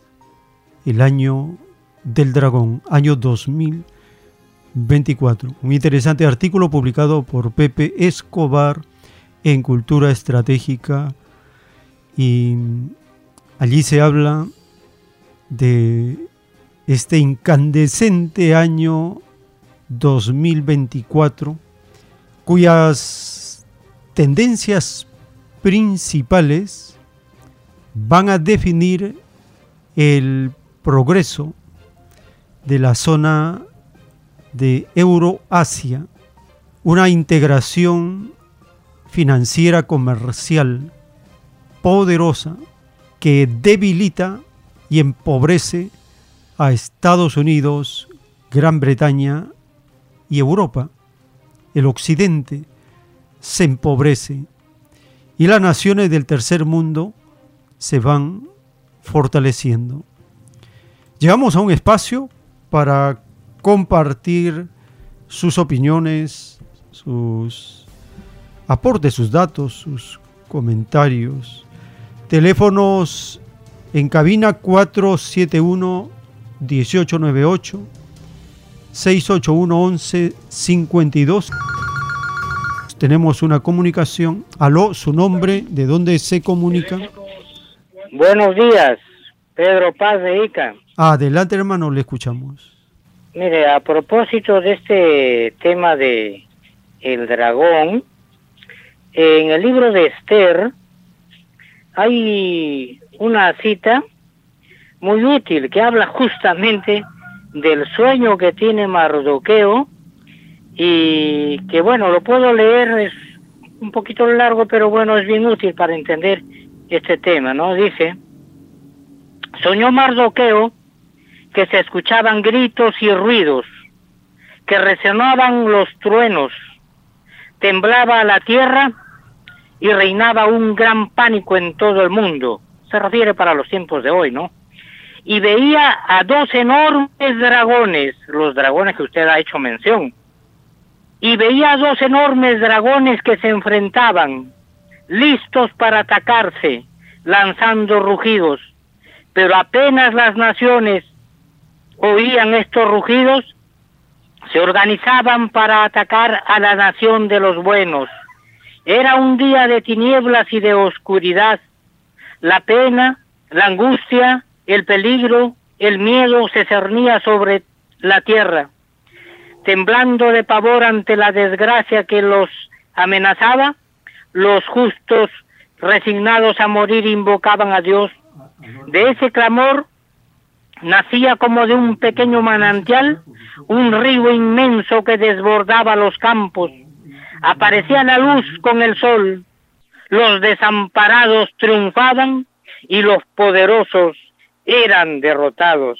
Estamos entrando a esta época, efectivamente, el 2024 es la era del dragón, y está ocurriendo esta situación a nivel mundial que es parte ya de los acontecimientos eh, previos a la presencia del Hijo de Dios en este mundo. Pero también yo quería aportar, eh, a propósito de este tema de los números, en el libro titulado El 90% de las enfermedades de la humanidad derivan de la extraña costumbre de comer carne de animales, en ese libro, en la página 9 y en la página 10, hay un fragmento muy útil para comprender este maravilloso y a la vez muy poco tocado, que es el tema de los números. Dice el Padre aquí, todo número lleva mi divina herencia creadora, no solo el número terrenal, sino que todos los números de todos los mundos, de los que hubieron, hay y habrán. Todo número es viviente, o sea, es una entidad viviente. Todo número acompaña a una individualidad sol, acompaña a una mente, acompaña a una mente. Todo número es expansivo. Todo número salió del Padre y vuelve al Padre. Todo número, al unirse a una mente, pide nuevo destino todo número posee libre albedrío, tal como lo posee el espíritu. Todo número escoge libremente su destino numeral. Todo número es un microscópico creador de universos numéricos. Todo número es filosofía numeral. Todo número es creador de espíritus. Todo número es materia y espíritu. Todo número posee jerarquía numeral. Todo número conoce a su creador. Todo número posee inocencia solar. Todo número posee su corderito de Dios. Todo número juzga. Todo número posee divina vara. Todo número salió de una trinidad numeral. Todo número asiste a toda creación viviente en el reino de los cielos. Todo número reencarna. Todo número posee su juicio final. Todo número pasa pruebas en la vida terrenal. Todo número tiene sus divinos mandamientos. Todo número posee sus sagradas escrituras. Todo número es relativo. Todo número tiene herencia. Todo número dirige un pensar, todo número conoce la formación de la carne, todo número terrenal conoce y distingue el bien y el mal. Esto para entender este tema de los números es un poquito largo, pero muy útil para comprender que nosotros a veces no vemos a los divinos números como entidades de la luz, como entidades del bien, que están en todas nuestras moléculas, que están en todo nuestro ser, que están en nuestra divina mente, y a ellos eh, eh, debemos pedir su ayuda justamente para entender mejor y comprender mejor las sagradas escrituras. Y termino con una cita muy cortita que dice en el libro de sabiduría, capítulo 11, verso 20, dice, pero tú, refiriéndose a Dios, Pero tú ordenaste todo con número, con peso y medida. Es decir, el número está en todo. Muchas gracias, hermano. Gracias, hermano, por su participación. Tenemos una nueva comunicación. Aló, su nombre, ¿de dónde se comunica? Hermano, querido, mira, mira, el Perú tiene una economía improvisada, una economía en piloto automático, una economía que no tiene ni una forma planificada. Es una economía precaria, una economía para esclavos, hermano. Aparte, mira, eso, en Fujimori hubo una inflación con el Fujisho, es lo que quiero decir. Pero hay gente que dice que Fujimori fue un padrino para él, para algunos sería su padrino, pero no para, para todo el Perú, no fue así. Fujimori fue el peor gobierno que tuvo el Perú, por eso el Perú necesita un cambio de constitución. Es lo que debes apuntar, hermano. Muchas gracias. Bien, hermano, muchas gracias por su participación. Así terminamos este segmento. Les estamos muy agradecidos y les invitamos a continuar. Tenemos todavía más información en la siguiente. Por la gracia del Divino Padre Eterno, vamos a continuar.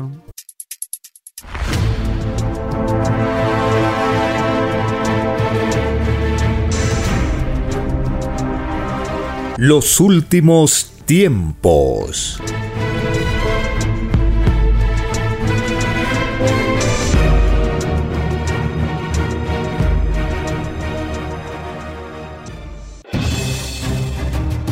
El tiempo ha llegado. Hay momentos cuando el pueblo entra en un estado de soberanía, y esto ocurre cuando el Creador de la vida ordena cambiarlo todo por mandato divino. Está escrito en la doctrina Alfa y Omega que deben constituirse congresos de obreros y obreras en todas las naciones. Cristo dijo en Lucas 12, verso 32, No temáis, pequeño rebaño, porque a vuestro Padre le ha placido daros el reino. Solo una unidad común y con nueva moral dará paz al mundo. Por orden de Dios Padre, el mundo será dirigido por los trabajadores. Ha llegado el tiempo para que el pueblo escoja su propio destino y se gobierne a sí mismo. Alegraos, humildes del mundo, vuestro yugo llega a su fin.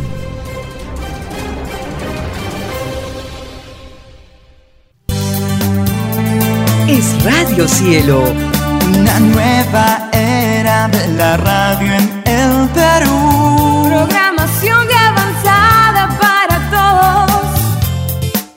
Radio Cielo. El mejor anhelo de tu vida. Es Radio Cielo. Sembrando amor y conciencia. Es Radio Cielo. Ahora, tu radio favorita, Cielo, llega a todo el mundo. Visítanos e interactúa con todos tus conductores de la variedad de programas que ofrece tu radio Cielo. Radio Cielo en la red. Ingresa a la www.radiocielo.com.pe y desde tu teléfono móvil, interactúa con nosotros. Radio Cielo, a la vanguardia de la tecnología. tecnología. Cielo.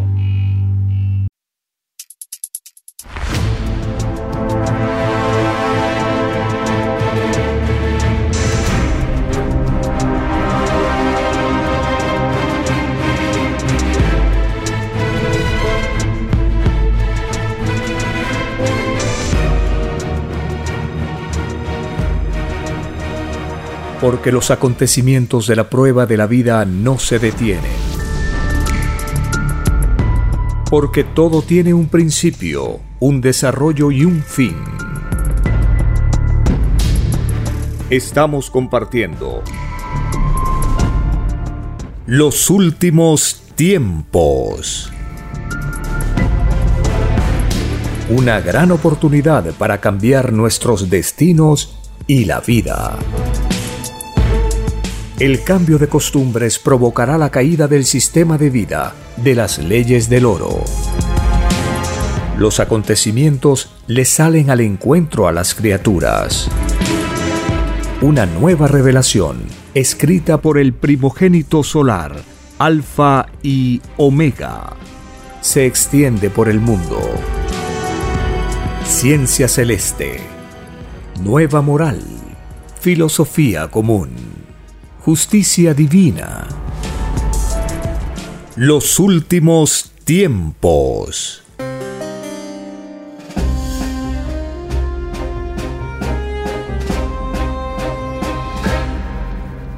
Gracias al divino creador de todas las cosas, el primer trabajador del universo, Él en su infinito poder y sabiduría nos enseña por la revelación el cómo se hicieron todas las cosas, el origen de todo.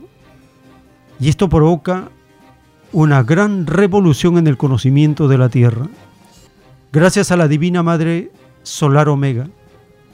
En ella se unificarán todas las mujeres de la tierra y gobernarán, iniciándose la igualdad entre hombres y mujeres. Igualdad, tal como fue enseñado en las escrituras. Todos son iguales en derechos delante de Dios. Gracias al primogénito solar Cristo, el Cordero de Dios en retorno, el mismo que anunció volver por sorpresa para juzgar a la humanidad. El juicio de Dios empieza con una doctrina, una doctrina que materializa las profecías de las escrituras para los últimos tiempos de la prueba de la vida. El autor de los planos celestes, tiene comunicación telepática con el Creador desde los siete años de edad. Ha pasado año tras año experiencias y él recibe las instrucciones del Padre Eterno. Así fue como él recibe el mandato del Eterno de venir al rebaño de Perú en 1974, el autor se encuentra en Tacna, en el sur del rebaño de Perú. En 1975 llega a Lima.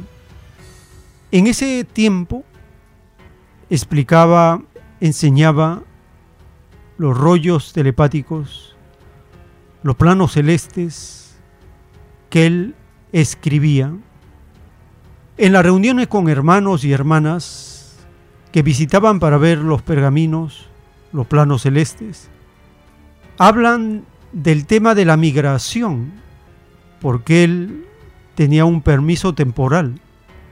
Escuchemos este cemento de un cassette grabado en esos años y él cuenta este tipo de experiencias por la que va pasando. El autor de los rollos telepáticos nos cuenta de sus trámites y experiencias en el rebaño de Perú.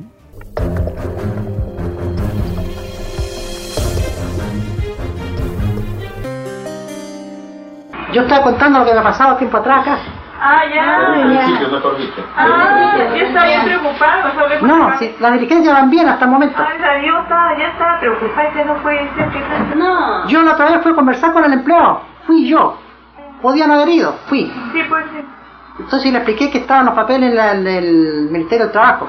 Entonces me dijo, no, no importa, cuando estén listos yo le, le- le- le damos curso. Me dio a entender que no había apuro. Y yo quería, quería estar seguro de eso. Cuando no haya apuro, no está tranquilo. Eso, hermano. Porque diga usted, pasa uno, dos, tres meses y yo no voy. Yo soy extranjero. ¿Qué me dice? ¿Por qué tú sentó que me pasa retar, no?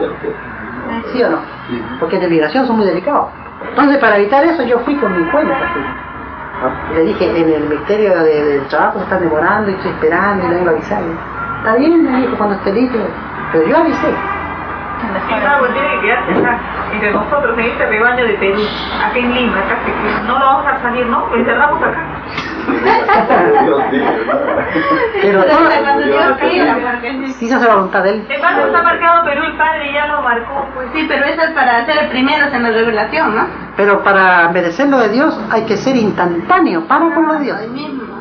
Porque el que demora algo de Dios, los segundos que demoró se quejan a Dios en sus leyes de segundo.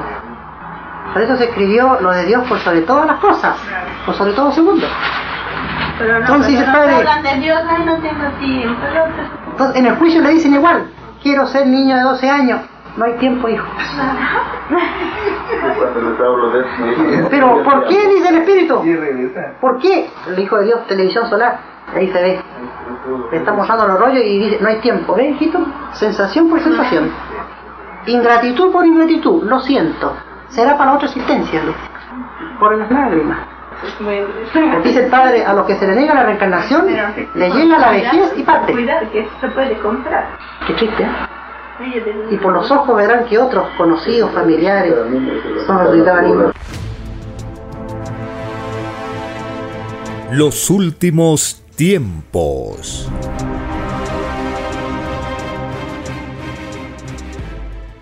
En el mensaje telepático del Padre Eterno al mundo terrestre, en este plano celeste, en una parte el Divino Padre Eterno dice, la escritura telepática es el medio de comunicación que se vale el Creador del universo. Siempre ha sido así. En el pasado, las doctrinas de los profetas se recibían por telepatía, porque todas las cosas tienen un principio y una causa de ser, escrito por el primogénito solar, Alfa y Omega.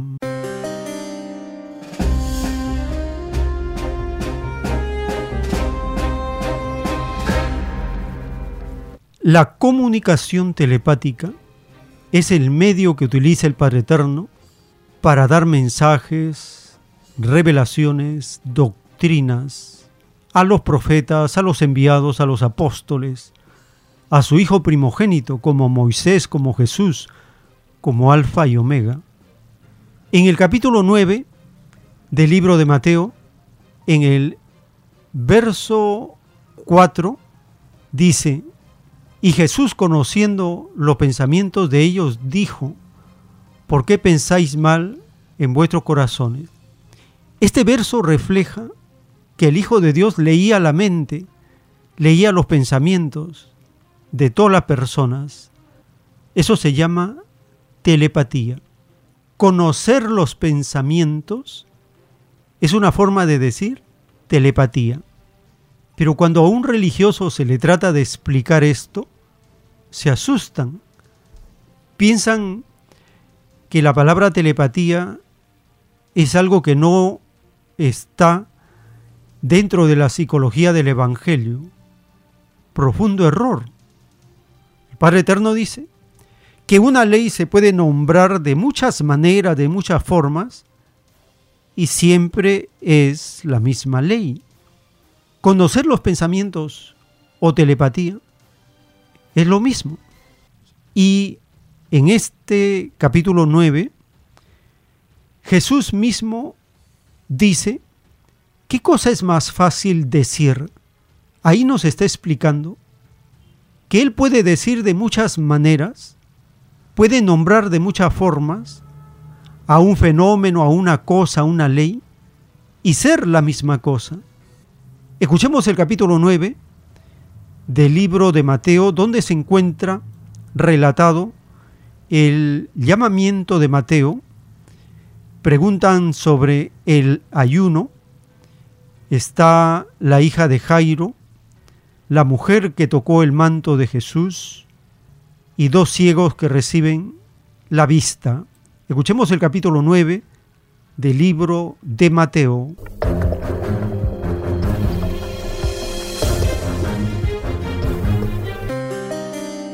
Jesús subió a la barca, pasó a la otra orilla y vino a su ciudad. En esto le trajeron un paralítico postrado en una camilla. Viendo Jesús la fe de ellos, dijo al paralítico, Ánimo, hijo, tus pecados son perdonados. Pero he aquí que algunos escribas dijeron para sí. Está blasfemando. Viendo sus pensamientos, Jesús dijo, ¿Por qué pensáis mal en vuestros corazones? ¿Qué es más fácil decir? ¿Tus pecados son perdonados o levántate y anda? Sabed que el Hijo del Hombre tiene en la tierra poder para perdonar pecados. Entonces dijo al paralítico, Levántate, toma tu camilla y ve a casa. El hombre se levantó y se fue a casa. Al ver esto la gente quedó sobrecogida de temor y glorificó a Dios que había dado tal poder a los hombres. Cuando Jesús se iba de ahí, al pasar vio a un hombre llamado Mateo, sentado en el despacho de impuestos. Sígueme, le dijo. Y Mateo se levantó y lo siguió. Y estando Jesús a la mesa en casa de Mateo, muchos publicanos y pecadores vinieron a reclinarse con sus discípulos. Cuando los fariseos lo vieron, dijeron a los discípulos, ¿Por qué vuestro maestro come con publicanos y pecadores? Mas al oírlo Jesús dijo, Los sanos no necesitan médico, los enfermos sí. Id y aprended lo que significa. Quiero misericordia y no sacrificio. Porque no he venido a llamar a justos, sino a pecadores. Se acercaron los discípulos de Juan y le dijeron, ¿Por qué nosotros y los fariseos ayunamos y tus discípulos no ayunan? Jesús le dijo, ¿Pueden los invitados a la boda estar tristes estando ahí el novio? Pero días vendrán en que les será arrebatado el novio y ayunarán. Nadie pone un remiendo de paño nuevo en un vestido viejo, porque el pedazo entero tira del vestido y se hace peor la rotura. Ni tampoco se vierte vino nuevo en cueros viejos. De otra manera, los cueros revientan y el vino se derrama y los cueros se pierden. No. El vino nuevo se vierte en pellejos nuevos y así ambos se conservan. Así les estaba hablando cuando se acercó un magistrado y se postró ante él diciendo, Señor, mi hija acaba de morir, pero ven y pon tu mano sobre ella y vivirá. Jesús se levantó y lo siguió junto con sus discípulos. En esto una mujer que padecía flujo de sangre desde hacía 12 años se acercó por detrás y tocó la orla de su manto, pues se decía para sí, con solo tocar su manto, quedaré sana. Jesús se volvió y la vio. Confianza, hija. Le dijo, Tu fe te ha sanado. y la mujer quedó sana desde aquella hora. Al llegar Jesús a la casa del magistrado y ver a los flautistas y a la turba de plañideras, dijo, Retiraos, la niña no ha muerto, está dormida. Y se burlaron de él. Después de echada fuera la gente, él entró y tomó a la niña de su mano y se levantó.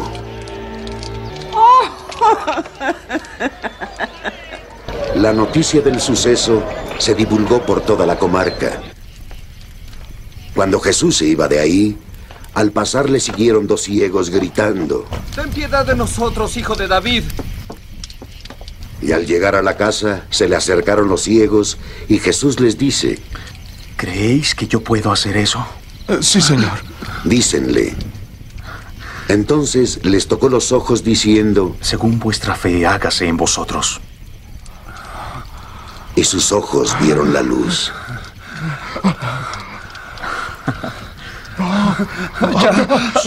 Jesús les ordenó severamente. Mirad que nadie sepa sobre esto.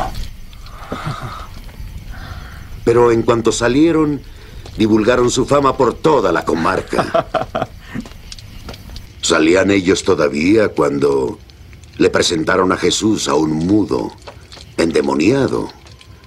Y una vez expulsado el demonio, El hombre que estaba mudo habló. La gente, admirada, decía, jamás se ha visto cosa parecida en Israel.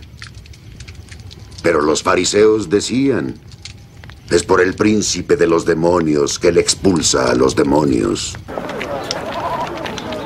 Jesús recorría todas las ciudades y aldeas, enseñando en sus sinagogas, proclamando la buena nueva del reino y sanando toda enfermedad y dolencia. Y al ver a la muchedumbre, sintió compasión por ella, porque estaban vejados y abatidos como ovejas sin pastor. Entonces dice a sus discípulos, La mies es abundante, pero los obreros pocos. Rogad pues al dueño de la mies que envíe más obreros a su mies.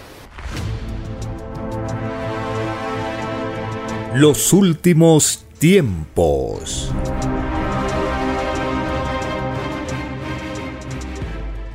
Visitando la página web alfa y omega.com, en el menú podcast está el botón audios rollos 1-99. Allí, con el número 71, está el rollo Divino Cordero de Dios. Nueva filosofía viene al mundo. Compartimos la primera parte de este rollo telepático antes del dibujo celeste.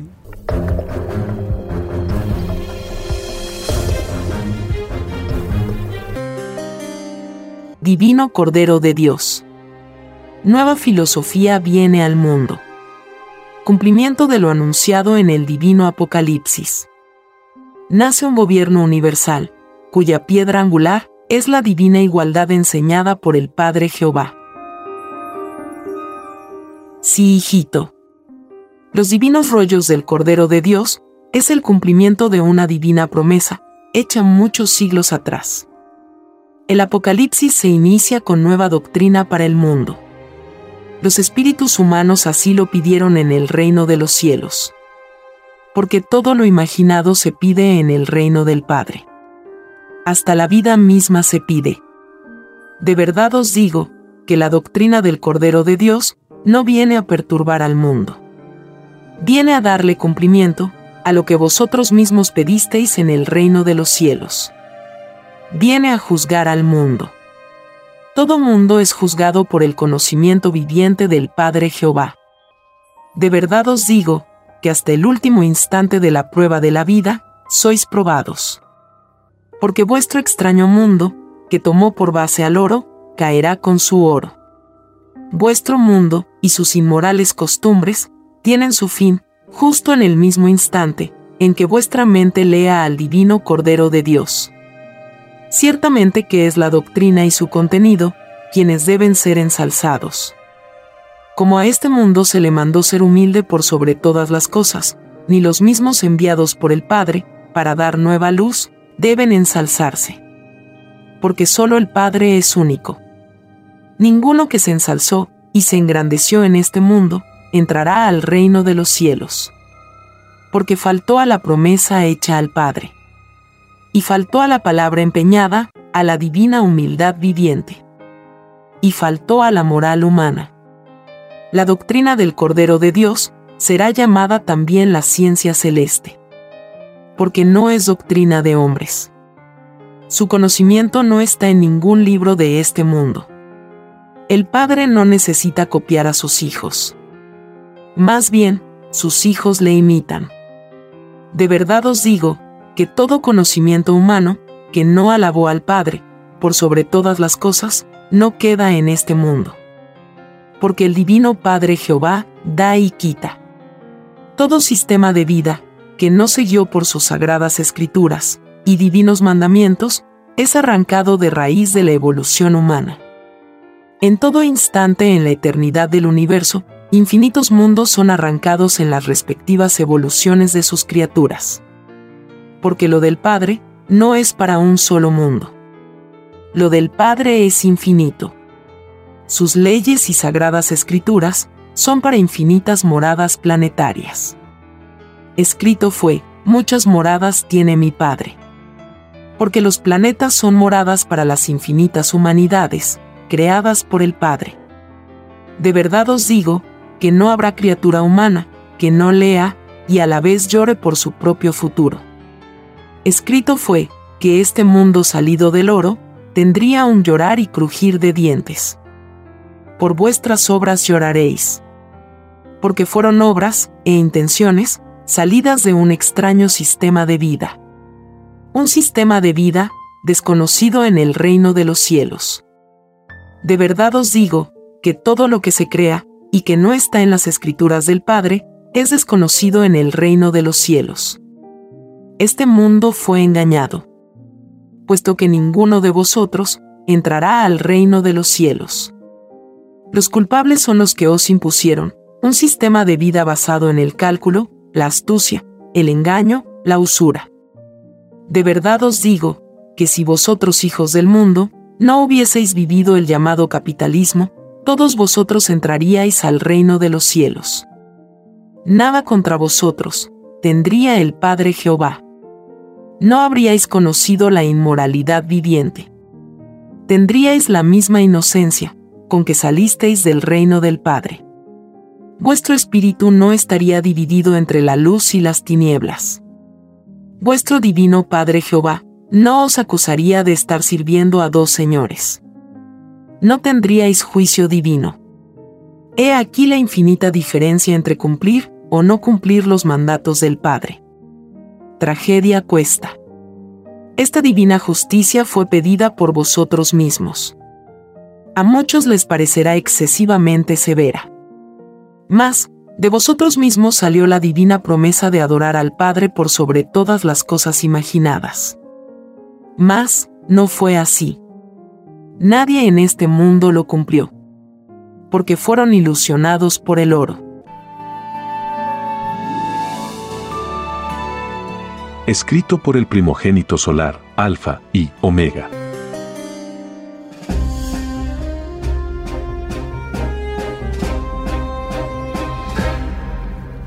En un plano celeste de la construcción de los platillos voladores, el Divino Padre Eterno dice el juicio final a este planeta de prueba se hace con la gloria y majestad propia de un sol primogénito.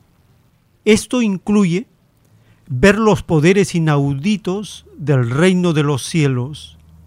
La presencia de los platillos voladores son uno de los infinitos poderes, el pavor de los del mundo de la vida de prueba, será inmenso. Tres cuartas partes de los creadores y sustentadores del extraño y desconocido mundo, surgido de las extrañas leyes del oro, se suicidarán durante el llorar y crujir de dientes. La extraña influencia salida del oro no les dio la debida potencia de moral para resistir el divino juicio de Dios. Así comentarán los niños genios del nuevo mundo, el número viviente cobrará a los que practicaron las llamadas cobranzas en la prueba de la vida. Todo cálculo mental que contenía astucia tienen el divino juicio final, descuento numeral, escrito por el primogénito solar, Alfa y Omega.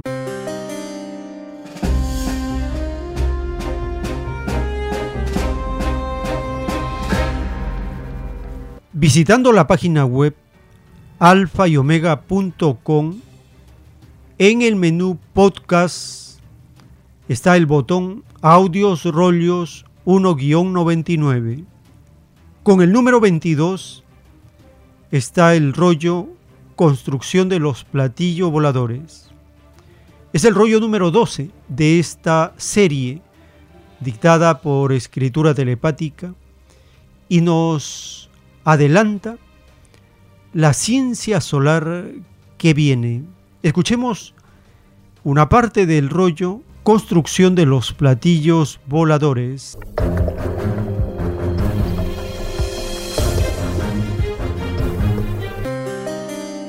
Construcción de los platillos voladores. Continuación. El número viviente participa en la construcción de un platillo volador. El número viviente, en su decisión de participar en una creación, lo hace pensando en la divina grandeza de Dios. Tal como lo hace un espíritu pensante. Cuando se está en la divina presencia de Dios, el espíritu ya tenga forma humana, ya sea número viviente, se olvida de todo.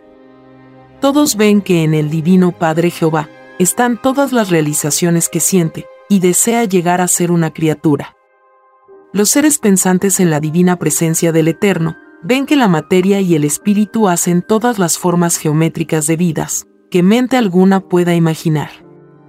Todos ven que materia y espíritu conversan, y que hacen divinas alianzas, para conocer lo que no conocen lo que a todos parecía imposible, y a lo que jamás nunca pensaron, allí en la divina presencia de Dios, lo ven como una realidad infinita.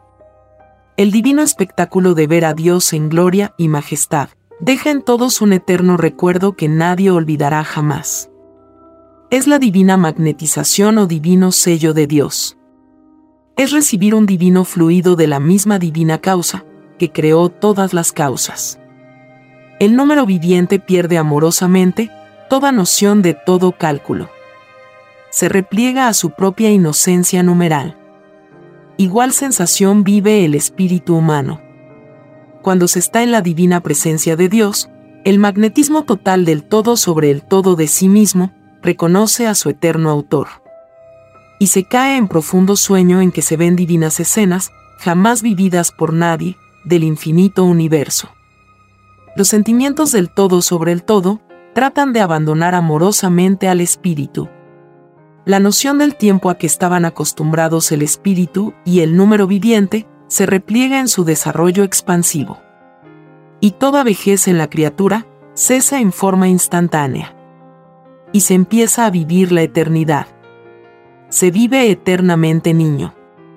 El número viviente se llena de felicidad, cuando siente que la alegría numeral lo invade. Las transformaciones que se sienten a la divina presencia de Dios no tienen límites. Todo deseo, sea cual fuere, se vuelve realidad. La infinita perfección de Dios hace que ninguna señal de mando se vea, ni un microscópico gesto siquiera. Porque lo invisible en Dios se expresa en forma silenciosa y todos los números vivientes están amorosamente glorificados en la infinita numeración del Divino Padre Jehová. Y todos los espíritus pensantes igual.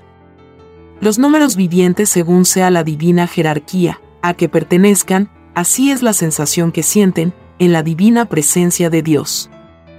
Y en los platillos voladores, materia y espíritu hacen un todo de amor. El todo de amor, retorna a sensaciones que se tuvieron en otras existencias.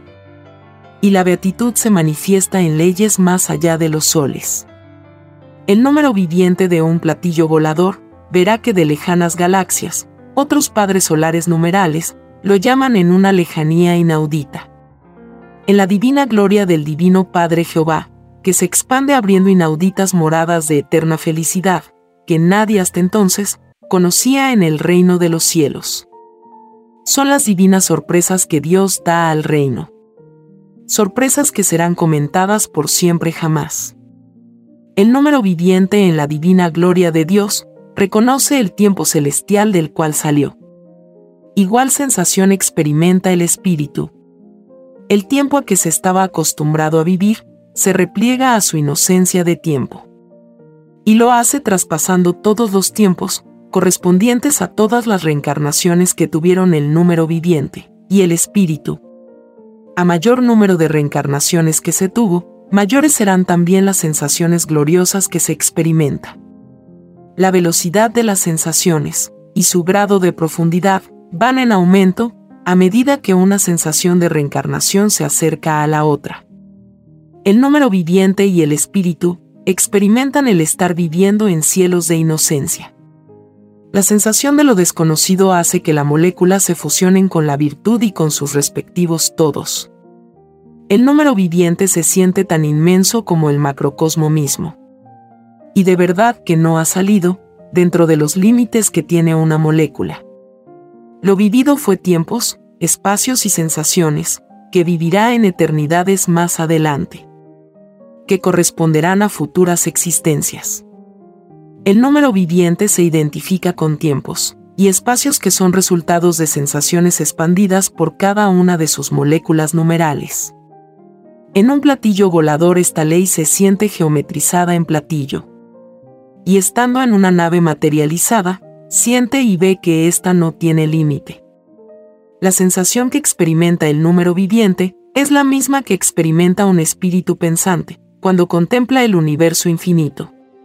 Siente el infinito relativo de la nave y el infinito inmutable del universo. En la reencarnación en un platillo volador, el número viviente se impone pruebas numerales que incluyen el olvido de su propio origen numeral. Las pruebas a que se somete un número viviente incluyen divinos juicios finales numerales. En que el Divino Padre Jehová se transforma en Divino Padre Jehová numeral. Porque nada es imposible para Dios. El Divino Padre Jehová no tiene límite alguno. Él está en todas las concepciones mentales. Según el concepto que cada cual tiene de un mismo Dios no más, así es la divina forma con que el Divino Padre se aparece a sus hijos. El Eterno no está sujeto a ninguna de las infinitas concepciones, que de las mentes de sus infinitos hijos nacen. Esto enseña que toda creencia jamás nunca debió haber sido impuesta. Ni en una molécula siquiera. Los que impusieron a otros sus formas de fe, no entrarán al reino de los cielos es más fácil que entre al reino uno que tuvo la delicadeza de no imponer. Ninguna llamada religión surgida durante la prueba de la vida, ninguna ha entrado al reino de los cielos, ni ninguna entrará. El número viviente y el todo sobre el todo entablan divinos y estremecedores juicios contra quienes impusieron o persiguieron. La prueba de la vida consistía en hacerlo todo con amor. Y si el mundo Tierra planeta de prueba de vida tiene un divino juicio pendiente, es porque violó las leyes del amor en su respectiva prueba planetaria. Escrito por el primogénito solar, Alfa y Omega.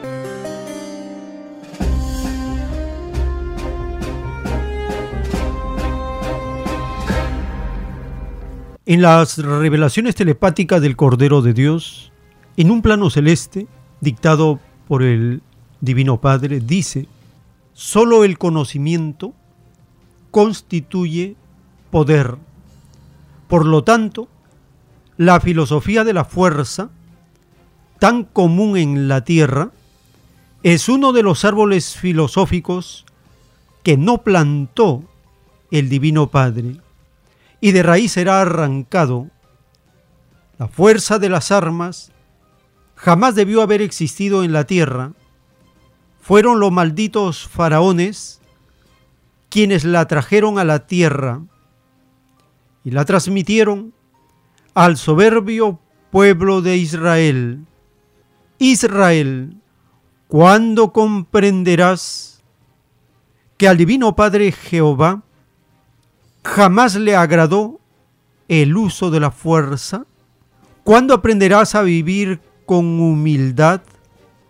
¿Cuándo entenderás que sólo los humildes entran en mi divina morada? ¿Cuándo comprenderás que es más fácil que entre un camello por el ojo de una aguja que un rico en el reino de los cielos? ¿Cuándo comprenderás que sólo la divina filosofía del divino corderito es agradable al Padre? Sí, Hijo Divino. Así es. El pueblo de Israel está en un profundo error. Él no es el primero en mi creación terrestre. Antes que ellos, hubieron otras criaturas humanas. Su número es de un trillón de trillones de trillones, es decir, un trillón elevado al 3, elevado a la Santísima Trinidad, es decir, que desde que la Tierra fue una chispita de fuego, han habido infinitas dimensiones microscópicas que vivieron los mismos hechos acaecidos en el mundo antiguo. Igualmente ha ocurrido y aún ocurre a la actual dimensión terrestre, escrito por el primogénito solar, Alfa y Omega.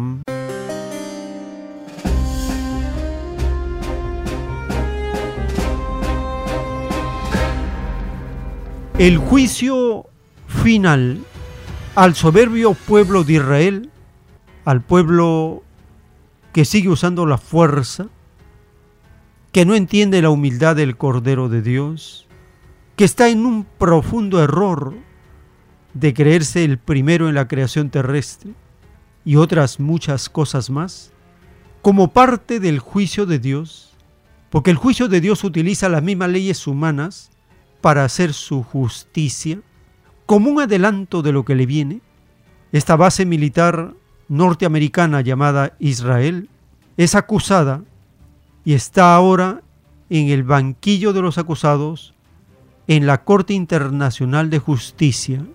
Escuchemos esta nota publicada en Hispan TV.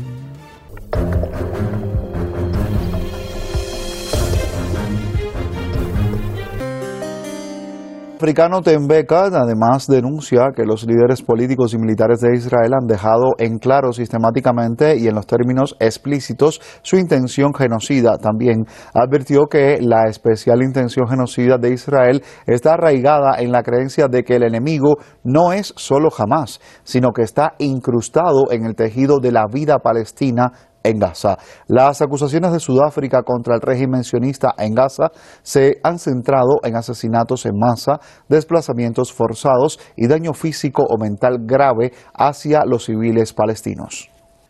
Profundizamos esta realidad, para ello sumamos una voz autorizada. Abu Faisal Sergio Tapia, director del diario Palestina Liberation, nos acompaña conectado a esta hora desde Medellín. Bienvenido, ¿cómo le va? Es ya un gran honor estar con vos y la audiencia de Span TV. Abu Faisal, ¿qué elementos le están permitiendo a Sudáfrica y también a los países que le secundan en esta demanda contra Israel en La Haya? ¿Por qué realmente estas acusaciones presentadas se están centrando en delitos como los que mencionábamos, asesinatos en masa, desplazamientos forzados y daño físico o mental grave hacia los ciudadanos civiles de Palestina?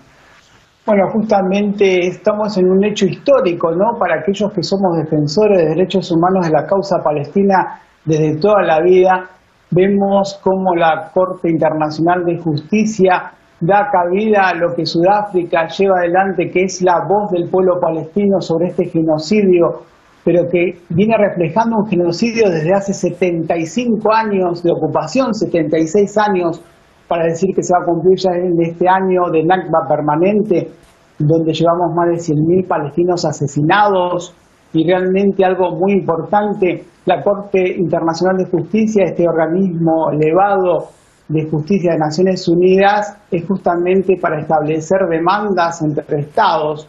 Y bueno, lo importante es que se basa en las leyes internacionales, en las convenciones de Ginebra de 1948, en su segundo artículo sobre la prevención y prohibición del genocidio, sus convenciones de 1949 y sus anexos de 1979. Recordemos que el derecho internacional humanitario se basa en estas convenciones internacionales, sumado a esto a las leyes de derechos humanos y los tratados internacionales también contra el genocidio por parte de la comunidad internacional. Por lo tanto, es muy importante y es muy simbólico porque está llevando justamente al régimen criminal sionista israelí acusado de genocidio, más allá de lo que pase si, se, hay alguna sentencia de por medio. Es muy importante. Y recordar algo muy importante para la audiencia de Span TV, la primera eh, sentencia de genocidio contra el régimen criminal sionista israelí se dio en América Latina. En el año 2009, justamente por la operación Plomo Fundido,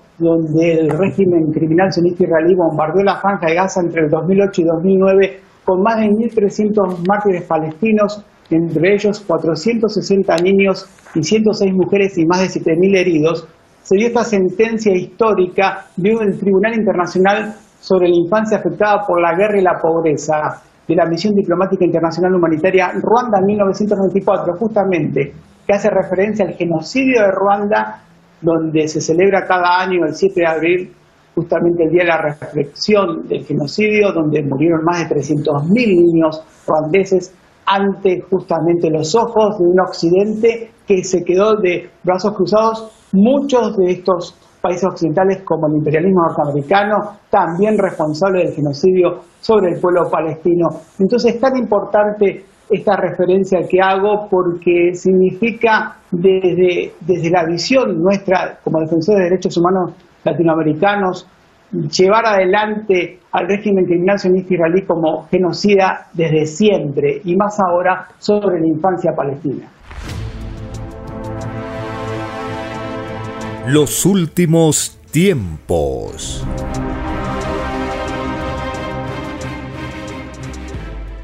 En la doctrina del Cordero de Dios, en un rollo telepático, el Divino Padre Eterno dice, es más fácil que entre al reino del Padre uno que ni oyó hablar de la fuerza impuesta a que pueda entrar uno que oyó hablar de ella, el sistema extraño de vida llamado capitalismo, condenó a todas las generaciones que conocieron su extraña influencia a no entrar al reino de los cielos.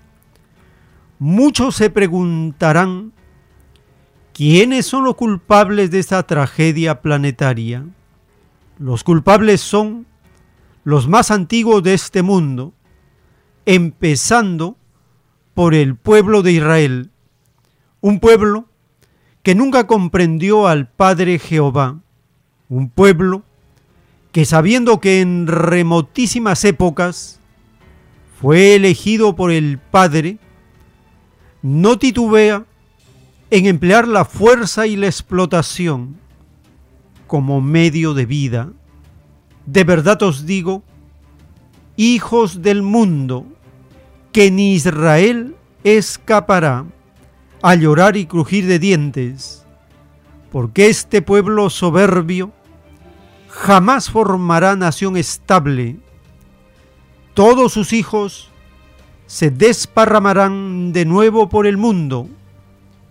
He aquí el destino de los que escogieron el camino de las matanzas, porque ninguno escapará al fuego solar, escrito por el primogénito solar, Alfa y Omega.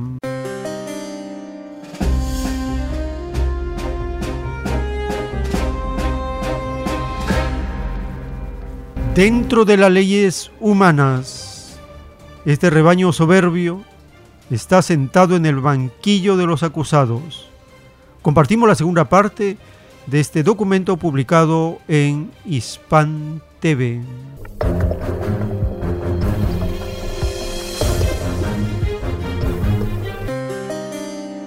Le queremos preguntar mucho más de qué manera se podría realmente ejemplificar mm, fehacientemente la afirmación de los representantes de Sudáfrica cuando están enunciando que Israel ha transgredido el artículo 2 de la Convención sobre Genocidio. ¿Cuáles son todos estos actos particulares que ha cometido el régimen sionista que se pueden incluir en esa definición que tipifica en el delito de genocidio?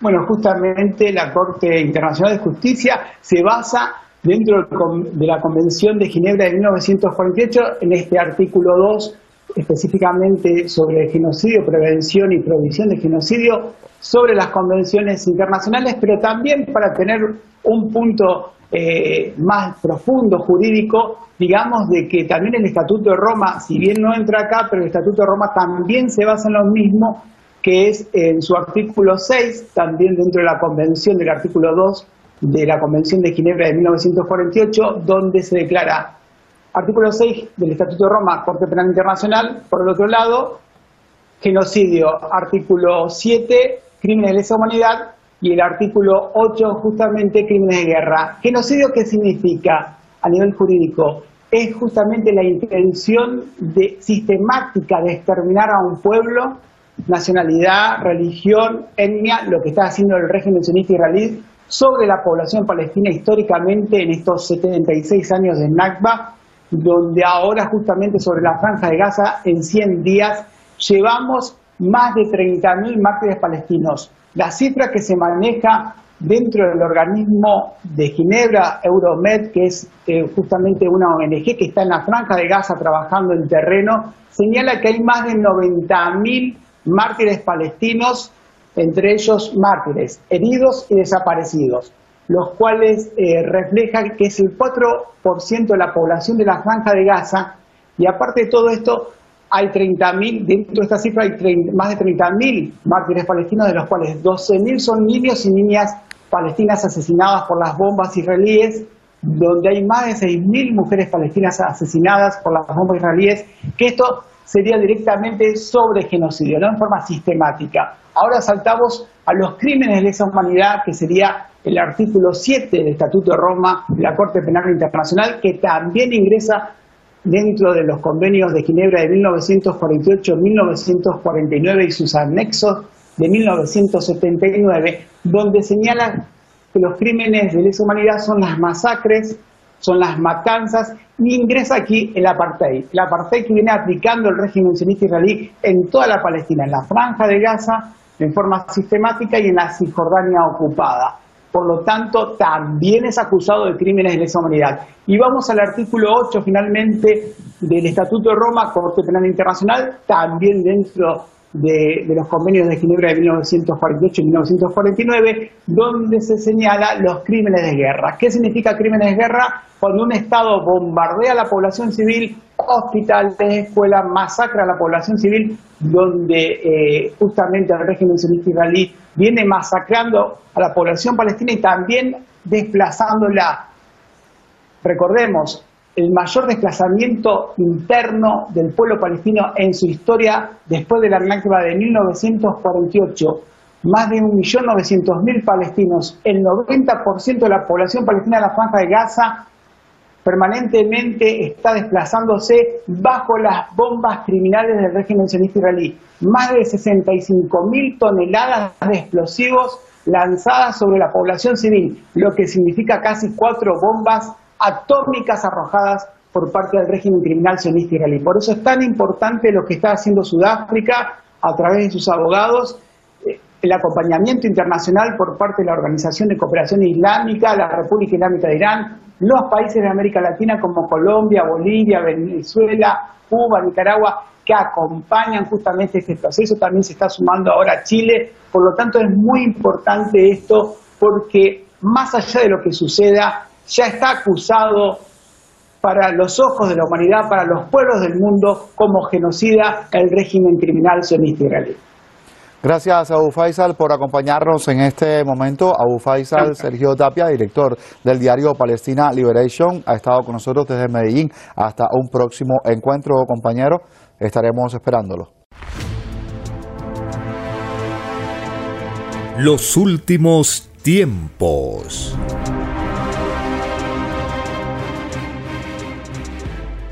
Tal como dice la doctrina del Cordero de Dios, el futuro para los humildes, los explotados de todas las naciones de la tierra, es alentador porque por fin se logrará vencer a la bestia, al capitalismo, porque se está empobreciendo, está agonizando y el mundo del trabajo está prosperando He aquí la lucha final en la prueba de la vida. Los demonios del capitalismo se debilitan, se dividen, se empobrecen por la misma corrupción de su sistema de vida. Y el mundo del trabajo, luego de siglos y siglos de explotación, se libera y vence. Ahí se cumple, los humildes, los últimos, son primero. Se esperó siglos y siglos de resistencia, de lucha, de paciencia. Ahora en estos tiempos finales todo se acelera. La debilidad del capitalismo es cada vez mayor y el extraño sistema de vida, salido de la ley del oro, no tiene futuro, no prosperará, llega a su fin. Esto significa que estamos en la etapa, en los últimos momentos de la prueba de la vida. Y este año 2024 es un año importante, decisivo en el cambio de la psicología planetaria, en el despertar de los pueblos de la Tierra, en la desesperación de los demonios capitalistas, no tienen programa, no tienen futuro, no tienen nada que ofrecer a la humanidad, solo violencia, corrupción, solo escándalo y libertinaje. Pero la humanidad está cansada de esos escándalos y vicios del capitalismo. Está hastiada, aburrida de estar en el círculo vicioso de la explotación del hombre por el hombre y la destrucción de la naturaleza. Todo esto llega a su fin porque la doctrina del Cordero de Dios se está extendiendo una vez más por la tierra. La primera fue con Moisés en el mundo antiguo, la segunda con Jesús de Nazaret en la época del Imperio Romano y ahora la tercera en la época del decadente Imperio norteamericano. La tercera doctrina planetaria, dictada por el Padre Eterno, se extiende por el planeta Tierra y muy pronto el planeta sentirá el impacto de la continuación de las Sagradas Escrituras. Les estamos muy agradecidos por habernos acompañado en esta jornada informativa y si el Divino Padre Eterno lo permite, hasta una nueva edición.